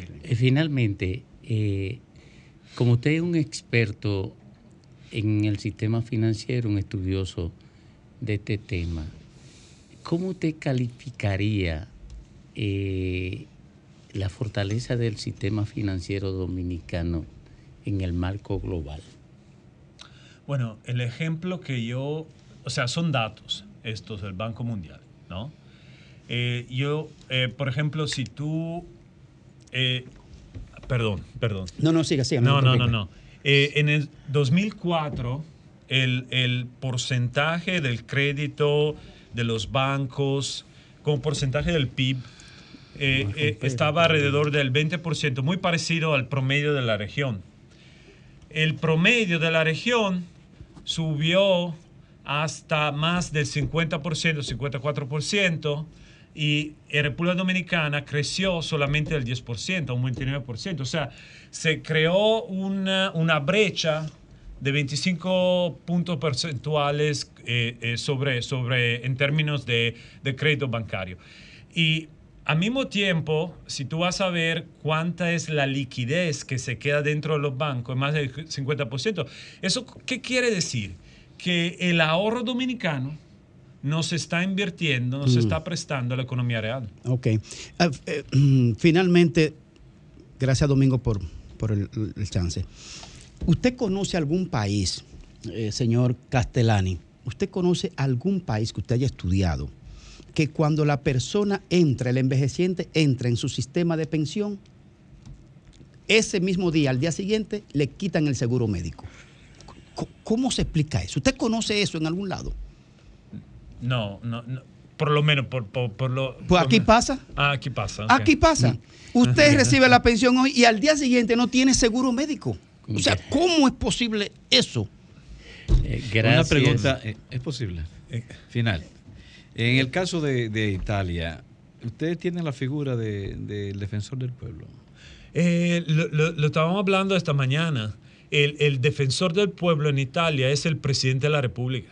Ah. Es la persona más importante. Eh, es el, el- el garante de la Constitución. Ah, aquí también. Eh,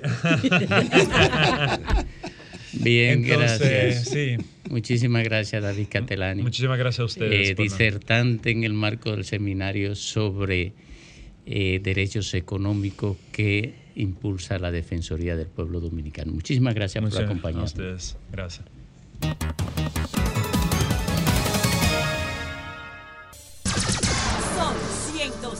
106.5.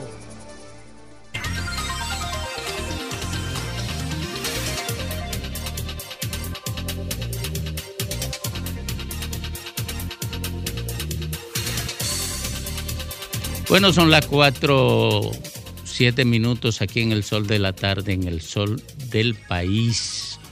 A esta hora se inician los comentarios a cargo de los talentos con don Rafael Fafa Taveras. Gracias. Yo he estado insistiendo aquí que estamos viviendo un momento importante en la situación de la correlación de, fuerza, de la fuerza global. He dicho que estamos asistiendo al relevo de la hegemonía de Estados Unidos en el mundo y a la desaparición del mundo unipolar que ellos encabezaban. Porque ahora tenemos un mundo multipolar, una emergencia competitiva basada en el predominio de la ley del mercado, con un mercado único, sin ningún matiz ideológico como era en el pasado, que la ideología también servía de frontera para dividir el mercado. Ahora no importa la ideología, el mercado es único en el mundo y eso le da una característica a la sociedad y a la economía más competitiva. Y además ha liquidado el privilegio de que en nombre de que usted era un poderoso, tenía libertad de asistir a todo lo que usted entendiera que no le correspondía o que no le beneficiaba. Y digo esto de que estamos asistiendo al relevo de la hegemonía norteamericana en un momento que la propia práctica de Estados Unidos no ha podido escaparse a eso y se está desarrollando en ese ámbito de que ellos no pueden simplemente, como en el pasado, usar su autoridad para enrumbar caminos. Digo esto por el hecho de que aquí hay una subsecretaria de Estado de Estados Unidos que viniera a hablar con el presidente con el tema haitiano. Usted se imagina que aquí tenemos tres años sin embajador de Estados Unidos. Y a un tema como este, que cada vez gana más espacio, la situación de Haití y la República Dominicana, en un tema como este, Estados Unidos ha ratificado su indiferencia a intervenir en ese tema. Ha mostrado que no le importa. Y es ridículo que viniera a decir con esta mujer que le ofrece 6 millones de dólares en la frontera para contribuir en ese caso. Señores, es una vergüenza que Estados Unidos esté gastando miles de millones en Ucrania, miles de millones de dólares en Ucrania, y que no le haga caso al problema de Haití, ni para promover su influencia política para que ese caso sea tratado a nivel internacional por la ONU o por la asociación de los principales países más poderosos que hemos heredado. ¿Usted se imagina que Haití no tiene doliente? que Estados Unidos lo que pretende es que eso se resuelva con los dominicanos. El presidente Abelaguer ha reiterado que los dominicanos no pueden hacer más de lo que están haciendo y que no hay una solución basado en, en el monopolio del problema desde la República Dominicana, que es imprescindible lograr un apoyo internacional, propiciar una convergencia de fuerzas o de los mecanismos que aglutinan la región y el mundo para enfrentarse a esa descomposición que tiene Haití. yo veo que el hecho de no tener embajador en la República Dominicana en tres años y dos, mandar una funcionaria de segunda categoría para hablar de ese tema es una muestra de la apreciación y la valoración de ese conflicto que tiene Estados Unidos, de su indiferencia frente al problema haitiano. Demostrar que no le importa lo que pase, que eso debe resolverlo lo de las islas. Y aprecio que en este país debía entenderse que el presidente tiene razón cuando insiste en la urgencia de que el apoyo internacional se exprese en Haití ante una realidad. Si usted fuera haitiano, cogiera para acá o para cualquier otra parte. Y los haitianos nutren hoy la corriente migratoria más común en todo el continente. Es un problema que de verdad necesita una atención colectiva y Estados Unidos ha resistido asumir ese papel o estimularlo. Yo me reía cuando cuatro días después de en este país producirse un levantamiento contra un gobierno golpista que había derrumbado a unas primeras elecciones después de una dictadura como la de Trujillo, y Estados Unidos a los cuatro días, porque ellos no controlaban eso, fueron capaces de producir la intervención militar. Es una muestra del cambio, de la diferencia que tiene la época, y debemos tenerlo por un hecho, porque a pesar de esa actitud de Estados Unidos, Estados Unidos sigue siendo la mejor relación que tiene el mercado dominicano, porque las remesas no tienen compensación. Las remesas vienen de Estados Unidos. Son una transferencia de recursos que no le cuestan nada aquí a la economía y que sirven para preservarnos de muchos efectos demoledores de la situación actual. Y ese hecho no se queda en la en esas remesas. Está el hecho de que el volumen mayor de turistas es de aquí, que los planes mayores para incrementar el turismo están bien contando con Estados Unidos. Es decir, nosotros tenemos una situación especial con el mercado norteamericano. Pero ellos están mostrando ahora un comportamiento indefendible e inexplicable. No hay razón para que haya tres años sin un embajador aquí y para que en un caso que tiene una dimensión internacional como este mandaran precisamente a unos funcionarios de segunda categoría. Yo creo que los propios partidos políticos, las instituciones de la sociedad debieran expresarse respaldando la política del gobierno de que nosotros no podemos ser la solución de la crisis inocultable que hay en Haití.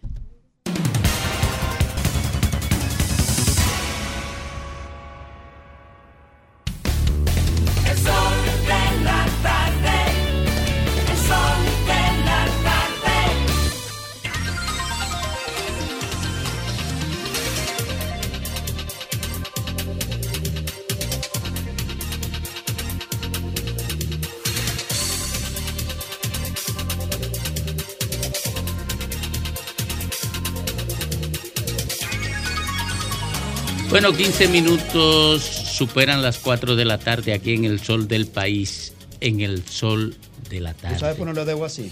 ¿Qué, ¿Cuál es? Así, lo dedo así. Tú lo sabes poner así, Domingo. Eh, pero, Junto. pero ¿cómo? ¿Eh? Así, derechito. Eh, Y cerca de la frente. Y después tú le llevas la ceja derecha a 3 grados. Este, ci- este civilazo. Y después dice, "Ah, está en cabina aquí el jefe supremo de, de Sol. Tú vas a llegar lejos. Tú, tú vas por buen camino. Cuídate, cuídate. Oye, vas por buen camino. Oye, eso. Ya tiene ganado la mitad del camino. buen dominicano, eso que te está diciendo Domingo significa Ey, ey, la cuidado. No, no, no, no, no. No, no, déjale, no, no. déjale eso No. a, a Hochi Santos, ese No, equipo. no, no, no, no, yo no dije Ya, eso. ya tiene la mitad del camino No, ganado, sí. por el contrario, yo refrendé eso. Ah, No, pero saludo al jefe. Mm. Saludos al jefe. De todas maneras, lo saludamos igual, aunque Antonio- sea la señal militar. Para información de ustedes. no es para lograr que se repita esa visita. Voy a cumplir dos años aquí. Ah. Todas las veces que él entra a cabina, viene un aumento para los integrantes. ¡Ay, ¡Eso! Siempre se ha cumplido. No, no, eso. y el hombre- el hombre- Esperen el suyo. Oye, bien, y el hombre lo asintió con la cabeza. Lo asintió. Se quedará afuera. Domingo, una noticia trágica que llama mucho a reflexión y la atención. República Dominicana, en la última. Los accidentes de tránsito en el país han provocado 35 muertes en 7 días. Eso- eso es un 27 récord. adultos y 8 niños, señala el Dios. listín diario en la publicación reciente. Pero eso. Señores, 35 muertos por accidente de tránsito en una semana. ¿Y cuántos niños? Ocho niños. Ocho. Dios mío. Pero oye, Pero, pero eso el incluye lo del domingo. Sí, sí, sí, sí. Bueno, porque lo del domingo que ¿Y lo de ayer? Y lo en de un ayer. periodo especial. ¿Por qué? Y lo Porque de hoy en la mañana. El domingo era la cola de Semana Santa, el final. pero esta mañana yo escuché un dato impactante. De los 14 países del mundo donde hay más muertos del tránsito, el primero es la República Claro, Dominicana. pero hace No, mucho no, no, papá, no, no. El país, Hace mucho. el país que más alto accidente de tránsito tiene del mundo es República La Dominicana. tasa más Eso alta. per cápita. El siguiente país medianamente parecido a nosotros es Venezuela en el 22. En esos 21 países es África, todo lo que está. Todo es África. Diulca Y Pérez. así. Muchísimas gracias, Domingo. Yo también voy a hablar de la visita que hizo Wendy Sherman a la República Dominicana. La eh, vicesecretaria de los Estados Unidos vino a reunirse y se reunió, de hecho, con el presidente de la República y el canciller Roberto Álvarez durante 45 minutos. Me llama mucho la atención una de las promesas que hizo Sherman, el presidente de la República, que dice que trabajará para que el turismo local recupere más de 35 mil turistas que ha perdido el país desde que los Estados Unidos colocó una alerta migratoria por cometer supuestos actos racistas. Y pregunto yo, ¿tiene Estados Unidos tiempo y recursos para contabilizar todas las personas que dejaron de venir a la República Dominicana desde ese país a raíz o por razón de esa alerta migratoria? Me parece que ha sido un recurso más que de refrendarlo, de anunciarlo de nuevo, me parece un recurso de chantaje. Esta reunión con el presidente de la República ha sido para tratar el tema de Haití y todo lo que quiere Estados Unidos que haga República Dominicana para mejorar la crisis económica, social y política que se da en Haití. Sherman viene a la República Dominicana a hablar de una fuerza militar que requiere, pero República Dominicana desde el primer momento ha dicho que no formará parte de una fuerza militar de intervención en Haití. Primero porque nunca lo ha hecho, por lo menos en, el, en, el, eh, en, en los últimos años, nunca lo ha hecho. ¿Por qué? Porque eso generaría un problema sumado a todos los que la República Dominicana tiene con Haití. Wendy Sherman no vino a hablar de Haití. Wendy Sherman vino a emplazar a la República Dominicana a que si no hace lo que ellos necesitan por Haití, sencillamente la alerta migratoria no solamente se podría mantener, sino también recrudecer. Esa advertencia de trataremos de trabajar para que esos turistas vuelvan a la República Dominicana no me parece más que un chantaje. Ahora, ¿por qué ella no va y se reúne en Puerto Príncipe? ¿Por qué no va y se reúne en Haití? ¿Por qué no va y llama a esas fuerzas políticas que viven en contradicción en ese país? ¿Por qué no se sienta con ellos?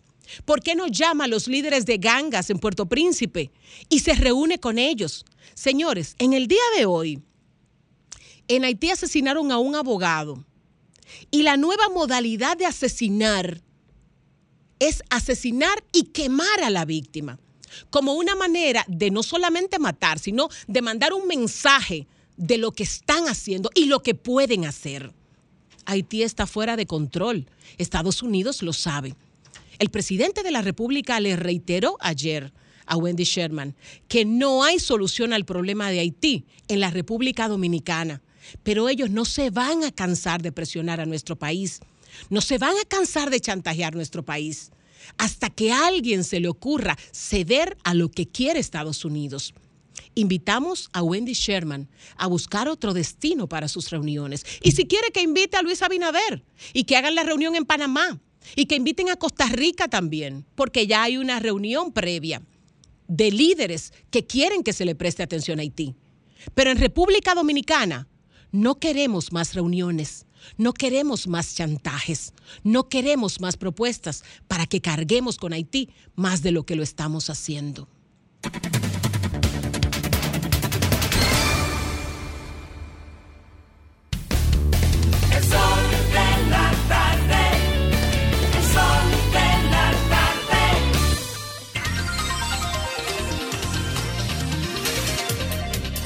Bueno, la, la gente ha sido impactada por, los, por dos encuentros. El encuentro de Julio César Valentín con el presidente Abinader y el encuentro del presidente Abinader con el doctor Vincho Castillo. ¿Dónde fue ese encuentro? Yo veo solamente la fa- La de Vincho yo no la he visto. La vi ahora mismo. Mm. está en- ¿Vincho o Vinicito? No, no, Vincho, tengo la foto. Vincho el viejo. Eso tiene No, que ser. Ahí, ahí observo a Juárez y a Ujú. Vincho. Eso tiene que ser en el campo, porque Vincho Castillo ahora. Bueno. eh, No sé, la veo aquí en las redes. Sí. Respirando Pero entonces, eh, ahí.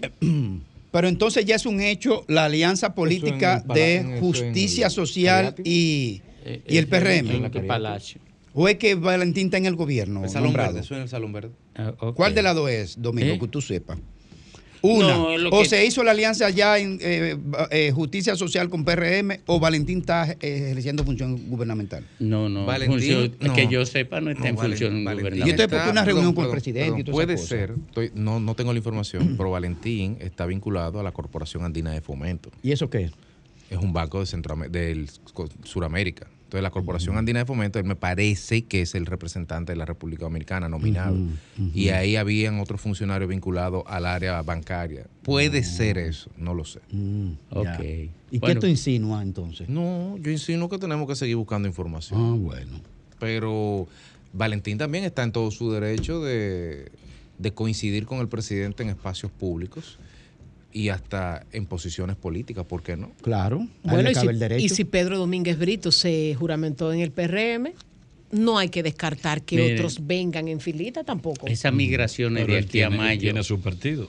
Oye, esas migraciones de aquí a mayo. ¿Cuál partido? De aquí a mayo. Justicia social. De aquí a diciembre. De aquí a mayo del otro año. De aquí a febrero. De aquí a febrero. Las migraciones van a ser tan intensas como la de Haití. Van a ser oleadas como la que destruyó al Imperio Romano. Ese de imán. dónde a dónde, ¿Y cuál será el imán? ¿El imán cuál será? Esa, esa centrífuga tractora de gravitacional. El, Estado, Los recursos ¿Eh? del Estado. Ah. los El interés recursos del nacional. Estado. Vámonos con, Ujú. con Lenchi Vargas. Eh, perfecto, gracias, gracias. Don Domingo. Don Domingo. Sonó, sonó bien. Sí, sí, sí. Y a Sabía, sabía cuarto. ¿Cuánto, que tiene, cuánto que tiene Algo- Domingo en la algo cuenta? Se me pegará. Se le bueno, un saludo a, a ti, dominicano, donde quiera que estés, con cariño. Yo quiero agregar algo a lo que Diurka manifestó y Fafa además abundó en sus respectivos turnos respecto al tema de la visita de la subsecretaria de, eh, la de la- del Departamento de Estado de los Estados Unidos, la señora Sherman. No voy a repetir lo que ambos dijeron, pero sí quiero añadir algo más. Yo veo un poquito más allá de los 6 millones de pesos que miserablemente se están ofreciendo. Yo soy de los que cree que ese tipo de ayudita o de o de dádiva no puede ser acogida por el gobierno dominicano. No, no necesitamos eso ni tampoco nos lo merecemos. No como Estado. Yo, pero yo quiero ver un poquito más allá. en el sentido de unas de- de- dentro de las declaraciones que ofreció la señora Sherman, eh, hay algo interesante, algo muy interesante que me luce que ha pasado un poquito desapercibido, pero que al mismo tiempo tiene para mí una importancia capital. Y tiene que ver con el tema del puerto de Manzanillo. La señora Sherman, recuerden que al tiempo de ella eh, hablar de los 6 millones de pesos, también dijo que eh, a través de la USAID, que es, es la, el brazo de, de cooperación, entre comillas, de los Estados Unidos, pues iba ayudar a- con asistencia técnica en planificación y análisis comercial para identificar cadenas de suministro que sustenten e incrementen la producción local en las comunidades que comprenden el corredor Santiago-Manzanillo. Perfecto. Pero lo, más importante para mí es esto, que ella dice, este esfuerzo complementará la asistencia, la, la asistencia existente, óigame bien, complementará la asistencia existente de los Estados Unidos para la rehabilitación del puerto de Manzanillo. es ahí donde está realmente el chantaje. O sea, o usted cede a la política nuestra o paramos todo lo que estamos haciendo con, con el puerto de Manzanillo, que es un puerto de corte estratégico, no solo para República Dominicana, para los Estados Unidos, en su lucha comercial contra China. Porque China se está adueñando de los puertos del mundo. Y no, no olvidemos, no olvidemos que una de las primeras señales de, eh, negativa del gobierno de Luis Abinader fue el haber el, haberse arrodillado ante los Estados Unidos con el tema de la inversión en infraestructuras estratégicas. ¿Sabe lo que significa infraestructura estratégica? ¿no? Aeropuertos, eh, muelles, puertos, etcétera. El presidente, en- iniciado su gestión, dijo no, que China, y mencionó a China, que China no tendría oportunidad para la inversión en puntos estratégicos de República Dominicana. Y uno de los puntos estratégicos que se mencionó también era Manzanillo. O sea, aquí no es simplemente lo que se ve a- eh, en términos de, de, los seis milloncitos, eso, o de la reunión muy afectiva, o que somos países amigos, y efectivamente, no, también está la lucha comercial, también está la lucha eh, eh, geopolítica, no solo donde República Dominicana no juega un papel, sino la geopolítica entre Estados Unidos y China en esa guerra por el mercado. Y ahí está el tema. El tema es Manzanillo en el fondo. Esa mujer, a mi modo de ver, vino a ratificar ese compromiso. Y por ahí también eh, colar de manera alegre un chantaje. Y hablando de Manzanillo, de nuevo, la Academia de Ciencias, hablando de, Manzanillo, de nuevo la Academia de Ciencias se manifiesta y se manifiesta alrededor de unos proyectos que se están allí desarrollando eh, vinculados a, a plantas eh, de gas, ¿no? A, a termoeléctricas que se están instalando en Manzanillo.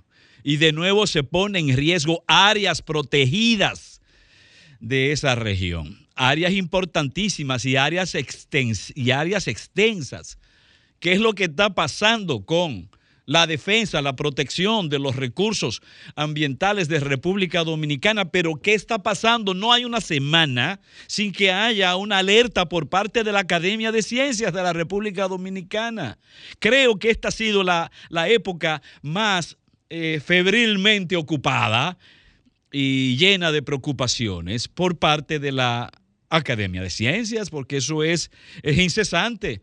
Los ataques, las violaciones a medio ambiente, a las leyes, a las normativas dominicanas, ahora es ahí en Manzanillo, pero no lejos de Manzanillo tenemos a Montecristi, que ya se, se ha hablado suficiente en el país, acerca del daño que se le han hecho los humedales de, de, Montecristi para levantar una fuñida, una jodida valla eh, eh, fronteriza, que sabemos que no es cierto que va a frenar las actividades ilícitas, los contrabandos y el tráfico de personas que por allí ocurren. Eso es falso.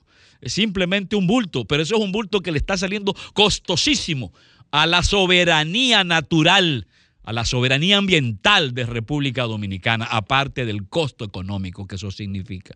Porque si le está haciendo un daño irreparable, eh, y eso es eh, por todas partes, Manzanillo, Montecristi, Baní, etcétera. Y usted sabe lo que eso significa en términos de soberanía ambiental, soberanía natural, que se está abusando sobre propiedades de los ciudadanos de hoy y de las generaciones futuras, porque ahí es donde está la gravedad del acto criminal. se está atentando contra las generaciones futuras, al atentar contra el bien, el bien, los bienes naturales de República Dominicana. De nuevo nuestra alerta y de nuevo decir qué pasa con medio ambiente o es que vamos a cerrar ese ministerio.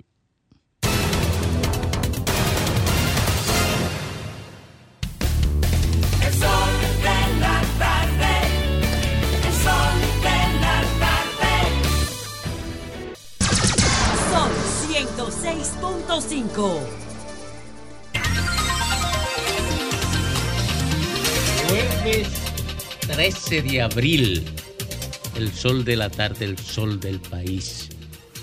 4.38 minutos. Mañana en Pekín, Lula y Xi Jinping se reúnen. Mm, y, no es poca cosa porque es el mayor socio comercial de Brasil, Estado, eh, China. Y no solamente el mayor socio, sino que Brasil exporta a China 90 mil millones y China le exporta, le importa 60 mil. O sea que la balanza es favorable a Brasil. Cosa difícil Más de con 25. China. Cosa difícil con China. Más de Y 25 mil millones. 30 mil millones. Y recordemos cómo los principales representantes de China han aplaudido que ahora Dilma Rousseff sea la presidenta del Banco del BRIC. Entonces, que por cierto la juramentaron allá. sí, ellos, no, no, no, ellos están Entonces, felices. Ahí se cumple el plan de FAFA, malévolo, del reordenamiento geoestratégico y el enterramiento de Fafa, Estados yo- Unidos. Yo diría que benévolo, Fafa. Benévolo. Señores, es de verdad que hay un cambio. China va a barrer. Un cambio. Eso- aquí estaban ustedes hablando de Francia. ¿Tú te imaginas Europa entera con Estados Unidos atrás, No suma, empujada no a una suma. guerra? Es una locura, pero puso en evidencia una debilidad que ahora es que se dan cuenta los europeos. Con la OTAN allá, Estados Unidos tiene el control militar de toda Europa. Y ahora Europa es simplemente un instrumento de la política militar porque no tienen fuerza propia. Hablan de Es vasallos. una vaina del diablo. en el Cuando, del. Estados Unidos deje de pensar en la guerra de Ucrania y Rusia, eh, el cuerpo de la economía china habrá sacado, Mucho cuerpo de ventaja. eh, la economía china habrá sacado mucho cuerpo de ventaja a la economía norteamericana y a la economía europea. Así es. Están cometiendo un error estratégico, yo no sé, porque allí hay pensadores, yo lo que soy es un habla pendeja aquí. De- Eh, pero allá hay pensadores, pero yo no sé. De voy a decir de lo mismo que yo decía cuando vi al PLD en esa vaina. Yo no sé a, dónde lo va a conducir. Y parece que no fue a ningún lugar bueno. Vámonos con Graimer. Muchas gracias Domingo y muchas gracias a toda la audiencia de este Sol de la Tarde, el Sol del País, de RCC Media, la más poderosa plataforma de medios de la República Dominicana. Miren, eh, ayer, bueno, ante todo agradecer la invitación del defensor del pueblo. Eh, mañana estaremos a las 10 de la mañana en el Hotel Catalonia por una invitación de la Defensoría del Pueblo con un evento muy importante eh, con re- respecto a lo que es la defensa de derechos de las mujeres eh, que organiza el Defensor del Pueblo, eh, el Círculo de la Cultura Democrática y también participa eh, PACAM, PACAMA, que es una organización de mujeres. Así es que ahí estaremos acompañando para escuchar los planteamientos sobre este novedoso reforzamiento de lo que son los derechos fundamentales del sector de la mujer en la República Dominicana. En el Hotel Catalonia a las eh, 10 de la mañana. Ahí estaremos mañana. Miren, por otro lado, estuve ayer eh, eh, un magnífico evento en el Hotel Lina donde se presentaron eh, los resultados, digo, dieron resultados a propósito de los 45 años de la cooperativa Mamoncito. Increíble el crecimiento y la contribución de esta cooperativa. El crecimiento ha sido impresionante. Estuvimos ahí acompañando a, a Alfredo Dorrejo, que está ahí a la derecha de la pantalla, quien es el gerente general eh, por muchos años, eficiente gerente general, y ahí estuvimos. Así que muchas felicidades y ya estaremos divulgando los resultados de estos 45 años. Miren, me llegó un video eh, de la monja el Sor Epifania Suero. La conozco de hace unos años, la he acompañado en una lucha por una antena que contamina, instalada en un sector, una antena telefónica ahí que contamina electromagnéticamente a los vecinos, puesta ahí a la mala. Bueno, la conozco por esa lucha en los sectores de los kilómetros de la autopista Sánchez. Ahora ella tiene una denuncia que yo quiero compartir con ustedes, donde ella se la dirige al presidente Luis Abinader. Vamos a ver una parte. Es muy importante por el tema de la salud mental. Vamos a ver. Quien le habla la religiosa Epifanía Suero para dar a conocer al presidente Luis Abinader la situación que hay en el Departamento de Salud Mental en el Mocoso Puello. Yo llegué con unos pacientes ayer de Cotuí. Salimos a las 5 de la mañana para Moscoso Puello y fue una situación terrible de cómo los médicos que atienden en este departamento de salud mental eh, son muy lentos, lentos y juegan con la vida de estos pacientes. Yo llegué a las cinco, yo llegué a las ocho y media de la mañana y salí a las seis y quince de la tarde. Hubieron eh, familiares que se llevaron sus pacientes por la lentitud de este equipo que trabaja en salud mental en el Mocoso Puello. Bien, ella explica más adelante que los médicos luego se fueron a una reunión, duraron más de tres horas y cuando volvieron no prestaron ninguna atención a esos pacientes de salud mental, traídos desde Cotuí, porque ella trabaja en unas comunidades pobrísimas de esa zona. Y no solo eso, sino que los pacientes mentales hicieron crisis algunos ahí porque se impacienta porque no tienen los medicamentos, no tienen el tratamiento, no se lo suplieron, no lo atendieron en el Moscoso Puello. Yo no sé quién dirige el Hospital Moscoso Puello, desconozco quién lo dirige. Ahora, yo he hecho varios comentarios en este programa y lo he dirigido al doctor Daniel Rivera, ministro de Salud Pública, pero yo le voy a recordar al ministro de Salud Pública, Daniel Rivera, que en muchos de los gobiernos del PLD hubo muchos funcionarios muy prepotentes, desentendidos de la denuncia, que no le ponen caso. Y al final los gobiernos salen del poder. Y luego tienen entonces funcionarios pasando trabajo por situaciones que luego tienen que ser investigadas. Esos funcionarios prepotentes, por lo que salió el PLD muchas veces del poder, digo muchas veces no, por muchas de las cosas que se le atribuyeron al PLD en su momento. Entonces, la salud mental en este país está absolutamente desatendida. Los seguros médicos no cubren la salud mental. Cerraron el centro psiquiátrico. No dan respuesta de ningún tipo y la salud mental en este país está desatendida. Vamos a escuchar un trocito de lo que dijo nuestra compañera de esta cabina, Soy la Luna, a propósito del tema, en su participación en los premios soberanos, que fue un dardo en la diana. Pero aquí nadie le pone caso. Vamos a ver, compañero. salud mental.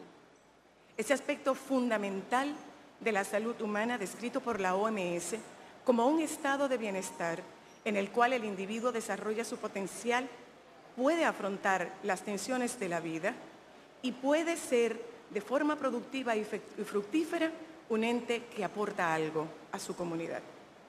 Ese pilar de la salud, cuya estabilidad puede verse amenazada por factores tan diversos como... A ir al minuto 2 con 3 segundos, por favor, porque ahí es donde entra la denuncia de la salud mental que queremos con cosas específicas decirle al ministro de Salud Pública y al presidente de la República.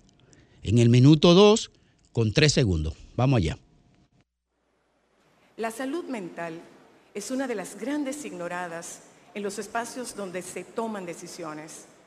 Es la gran invisible ante los ojos de quienes tienen el poder para decidir y aún así permanecen indiferentes frente a una de las principales causas de absentismo laboral y desintegración de la estructura familiar. El cuidado de la salud mental nos compromete socialmente en el objetivo de garantizar Ahí está nuestra compañera Soy la Luna. Yo solo quiero cerrar este comentario diciéndole al ministro Daniel Rivera que no responde nada. No lo responda, ministro. No le dé respuesta a esta sociedad. No le diga nada de por qué se cierra un centro psiquiátrico sin ninguna antelación programática. No le responde este país, ministro Daniel Rivera, de por qué los seguros médicos, carajo, no pueden atender a las personas con salud mental en las familias pobres de este país. Solo lo pueden atender los de clase media y alta, carajo, y, nadie dice nada. Y aquí como que la salud mental como que es un intangible que no existe. El cerebro, al igual que, que el riñón, el riñón y los pulmones y el páncreas y la vista y la próstata y las mamas de las mujeres, todos se enferman y tienen respuesta, pero la salud mental como que no existe. Entonces, ministro de Salud Pública, yo al igual que soy la luna y la monja Epifanía Suero, exijo derechos para las familias que tienen personas con el tema de la salud mental.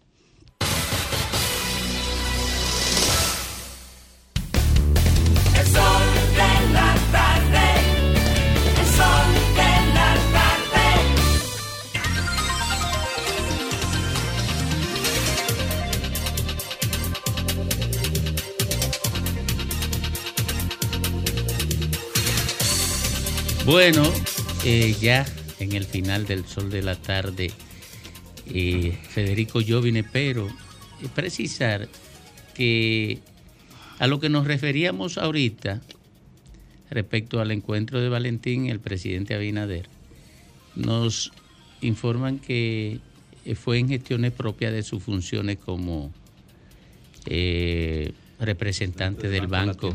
Banco de Desarrollo de Latinoamérica. América Latina. Sin más, don Federico Jovine.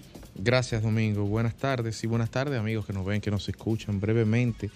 Eh, en el día de hoy, la ADP, por su vocero presidente, Eduardo Hidalgo, señalaba que iban a instaurar una lucha por la construcción de escuelas iniciada hace más de ocho años.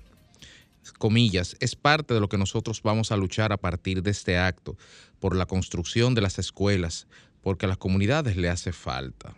Incluso en Lo Alcarrizo hay un barrio dentro de la escuela, entonces nosotros vamos a poner de eso para que esa será una de las agendas de la demanda de la ADP.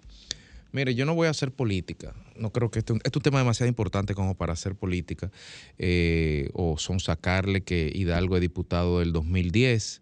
No, no creo que sea correcto hacerlo y no es el espíritu de hacerlo. De hecho, creo incluso que la ADP es corresponsable del desastre en la, en la educación en la República Dominicana, tanto como los políticos que han dirigido el sistema, como los maestros, porque están llamados a tener otra actitud. Y puedo decirlo de muchas maneras, estamos cansados de repetir situaciones en las cuales los maestros festinan días festivos, que los cobran, dicho sea de paso, días laborables para hacer actividades de planificación. Pero está bien, pero no es eso. Pasemos página. Yo creo que es correcta la posición de la ADP en este caso. Yo saludo, de hecho, la posición de, su presidente, Eduardo Hidalgo, Hidalgo, porque ese es el tipo de lucha y de reivindicación que tiene que hacer ese gremio, sin desmeritar, desde luego, los beneficios de sus afiliados y, y sobre todo garantizar un retiro digno para esos afiliados. Estamos totalmente de acuerdo. Es el método que no compartimos. Pero en este caso debo coincidir con la ADP. ¿Por qué? Porque ayer mismo estábamos hablando de- del deterioro de las escuelas, de lo mal ubicadas que están las escuelas. ¿Cuántas escuelas hay en República Dominicana? ¿Dónde están? ¿Bajo qué criterios se hicieron? De las 750 u 800 escuelas que encontró este gobierno en el año 2020, cuando yo que no estaban terminadas, ¿cuántas están por terminar? ¿Dónde están? ¿Por qué no se terminan? ¿Cuál es la naturaleza contractual que impide, la litis, el problema que impide que se le dé término a obras que son extremadamente necesarias para poder garantizar el acceso a la educación en calidad a niños y niñas de la República Dominicana? El país ha hecho un esfuerzo demasiado grande para poder garantizar en términos presupuestarios ese 4%, porque este es un país pobre y garantizar, provisionar un 4% en un ministerio implica quitárselos a otro.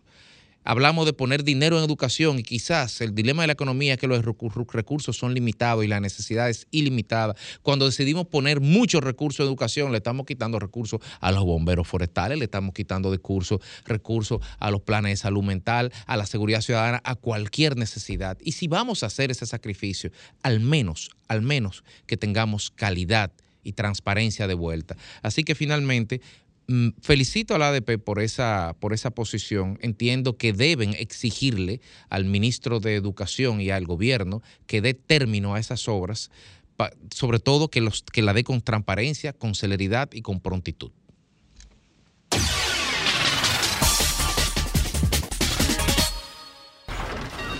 Comunícate 809-540-1065. 1-833-610-1065 desde los Estados Unidos. Sol 106.5, la más interactiva. Bueno, retornamos al sol de la tarde y vamos a hablar un poquito con la gente. Vamos a dedicarle estos tres minutos, estos tres minutos que nos quedan a la gente. Buenas tardes. Adelante usted. Sí, buena. ¿Cómo están ustedes? Bien. De acuerdo con el comentario de yo, yo no sé pronunciar nunca el nombre de Lo bien. importante es que firme bien el cheque, no se preocupe. ¿cómo Sí. se de acuerdo con eso, demasiado escuela a la orilla de los ríos, en cañadas, en cañaverales, yo he visto escuelas que, no, que yo no sé, que era buscar terreno donde sea para hacer una escuela, para ganarse los cuartos. Buenas tardes.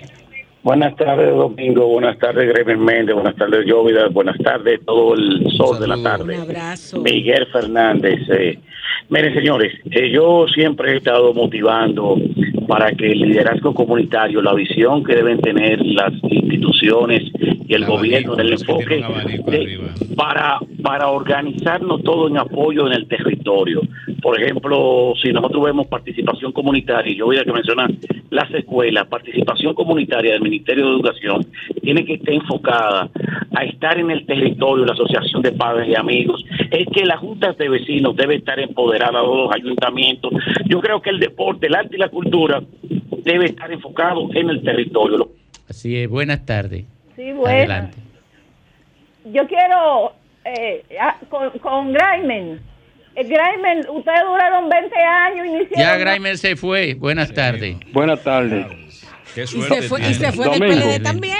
¿Cómo están todos? Bien. Domingo, aquí en Sabana Grande de Boyá hay un batel que le llaman Juan Sánchez. Hicieron una, una escuela de dos plantas donde había menos de, eh, eh, de menos de, de, de 30 o 40 casitas. ¿Y usted sabe quiénes viven ahora ahí? Los haitianos. Qué En esa barbaridad. escuela de dos plantas. Qué barbaridad. Es un desastre este país. Buenas tardes. Pero, ese desastre lo tiene el la Estado. llamada, no me tumbe la llamada. Es que tú eres muy necia, hombre. Pero un algoritmo. No, no, no, Domingo. Es que tú eres muy necia. que- Es que ella tiene un canal directo. Pero el Vamos, algoritmo. hombre, ya, tumbamos el programa también.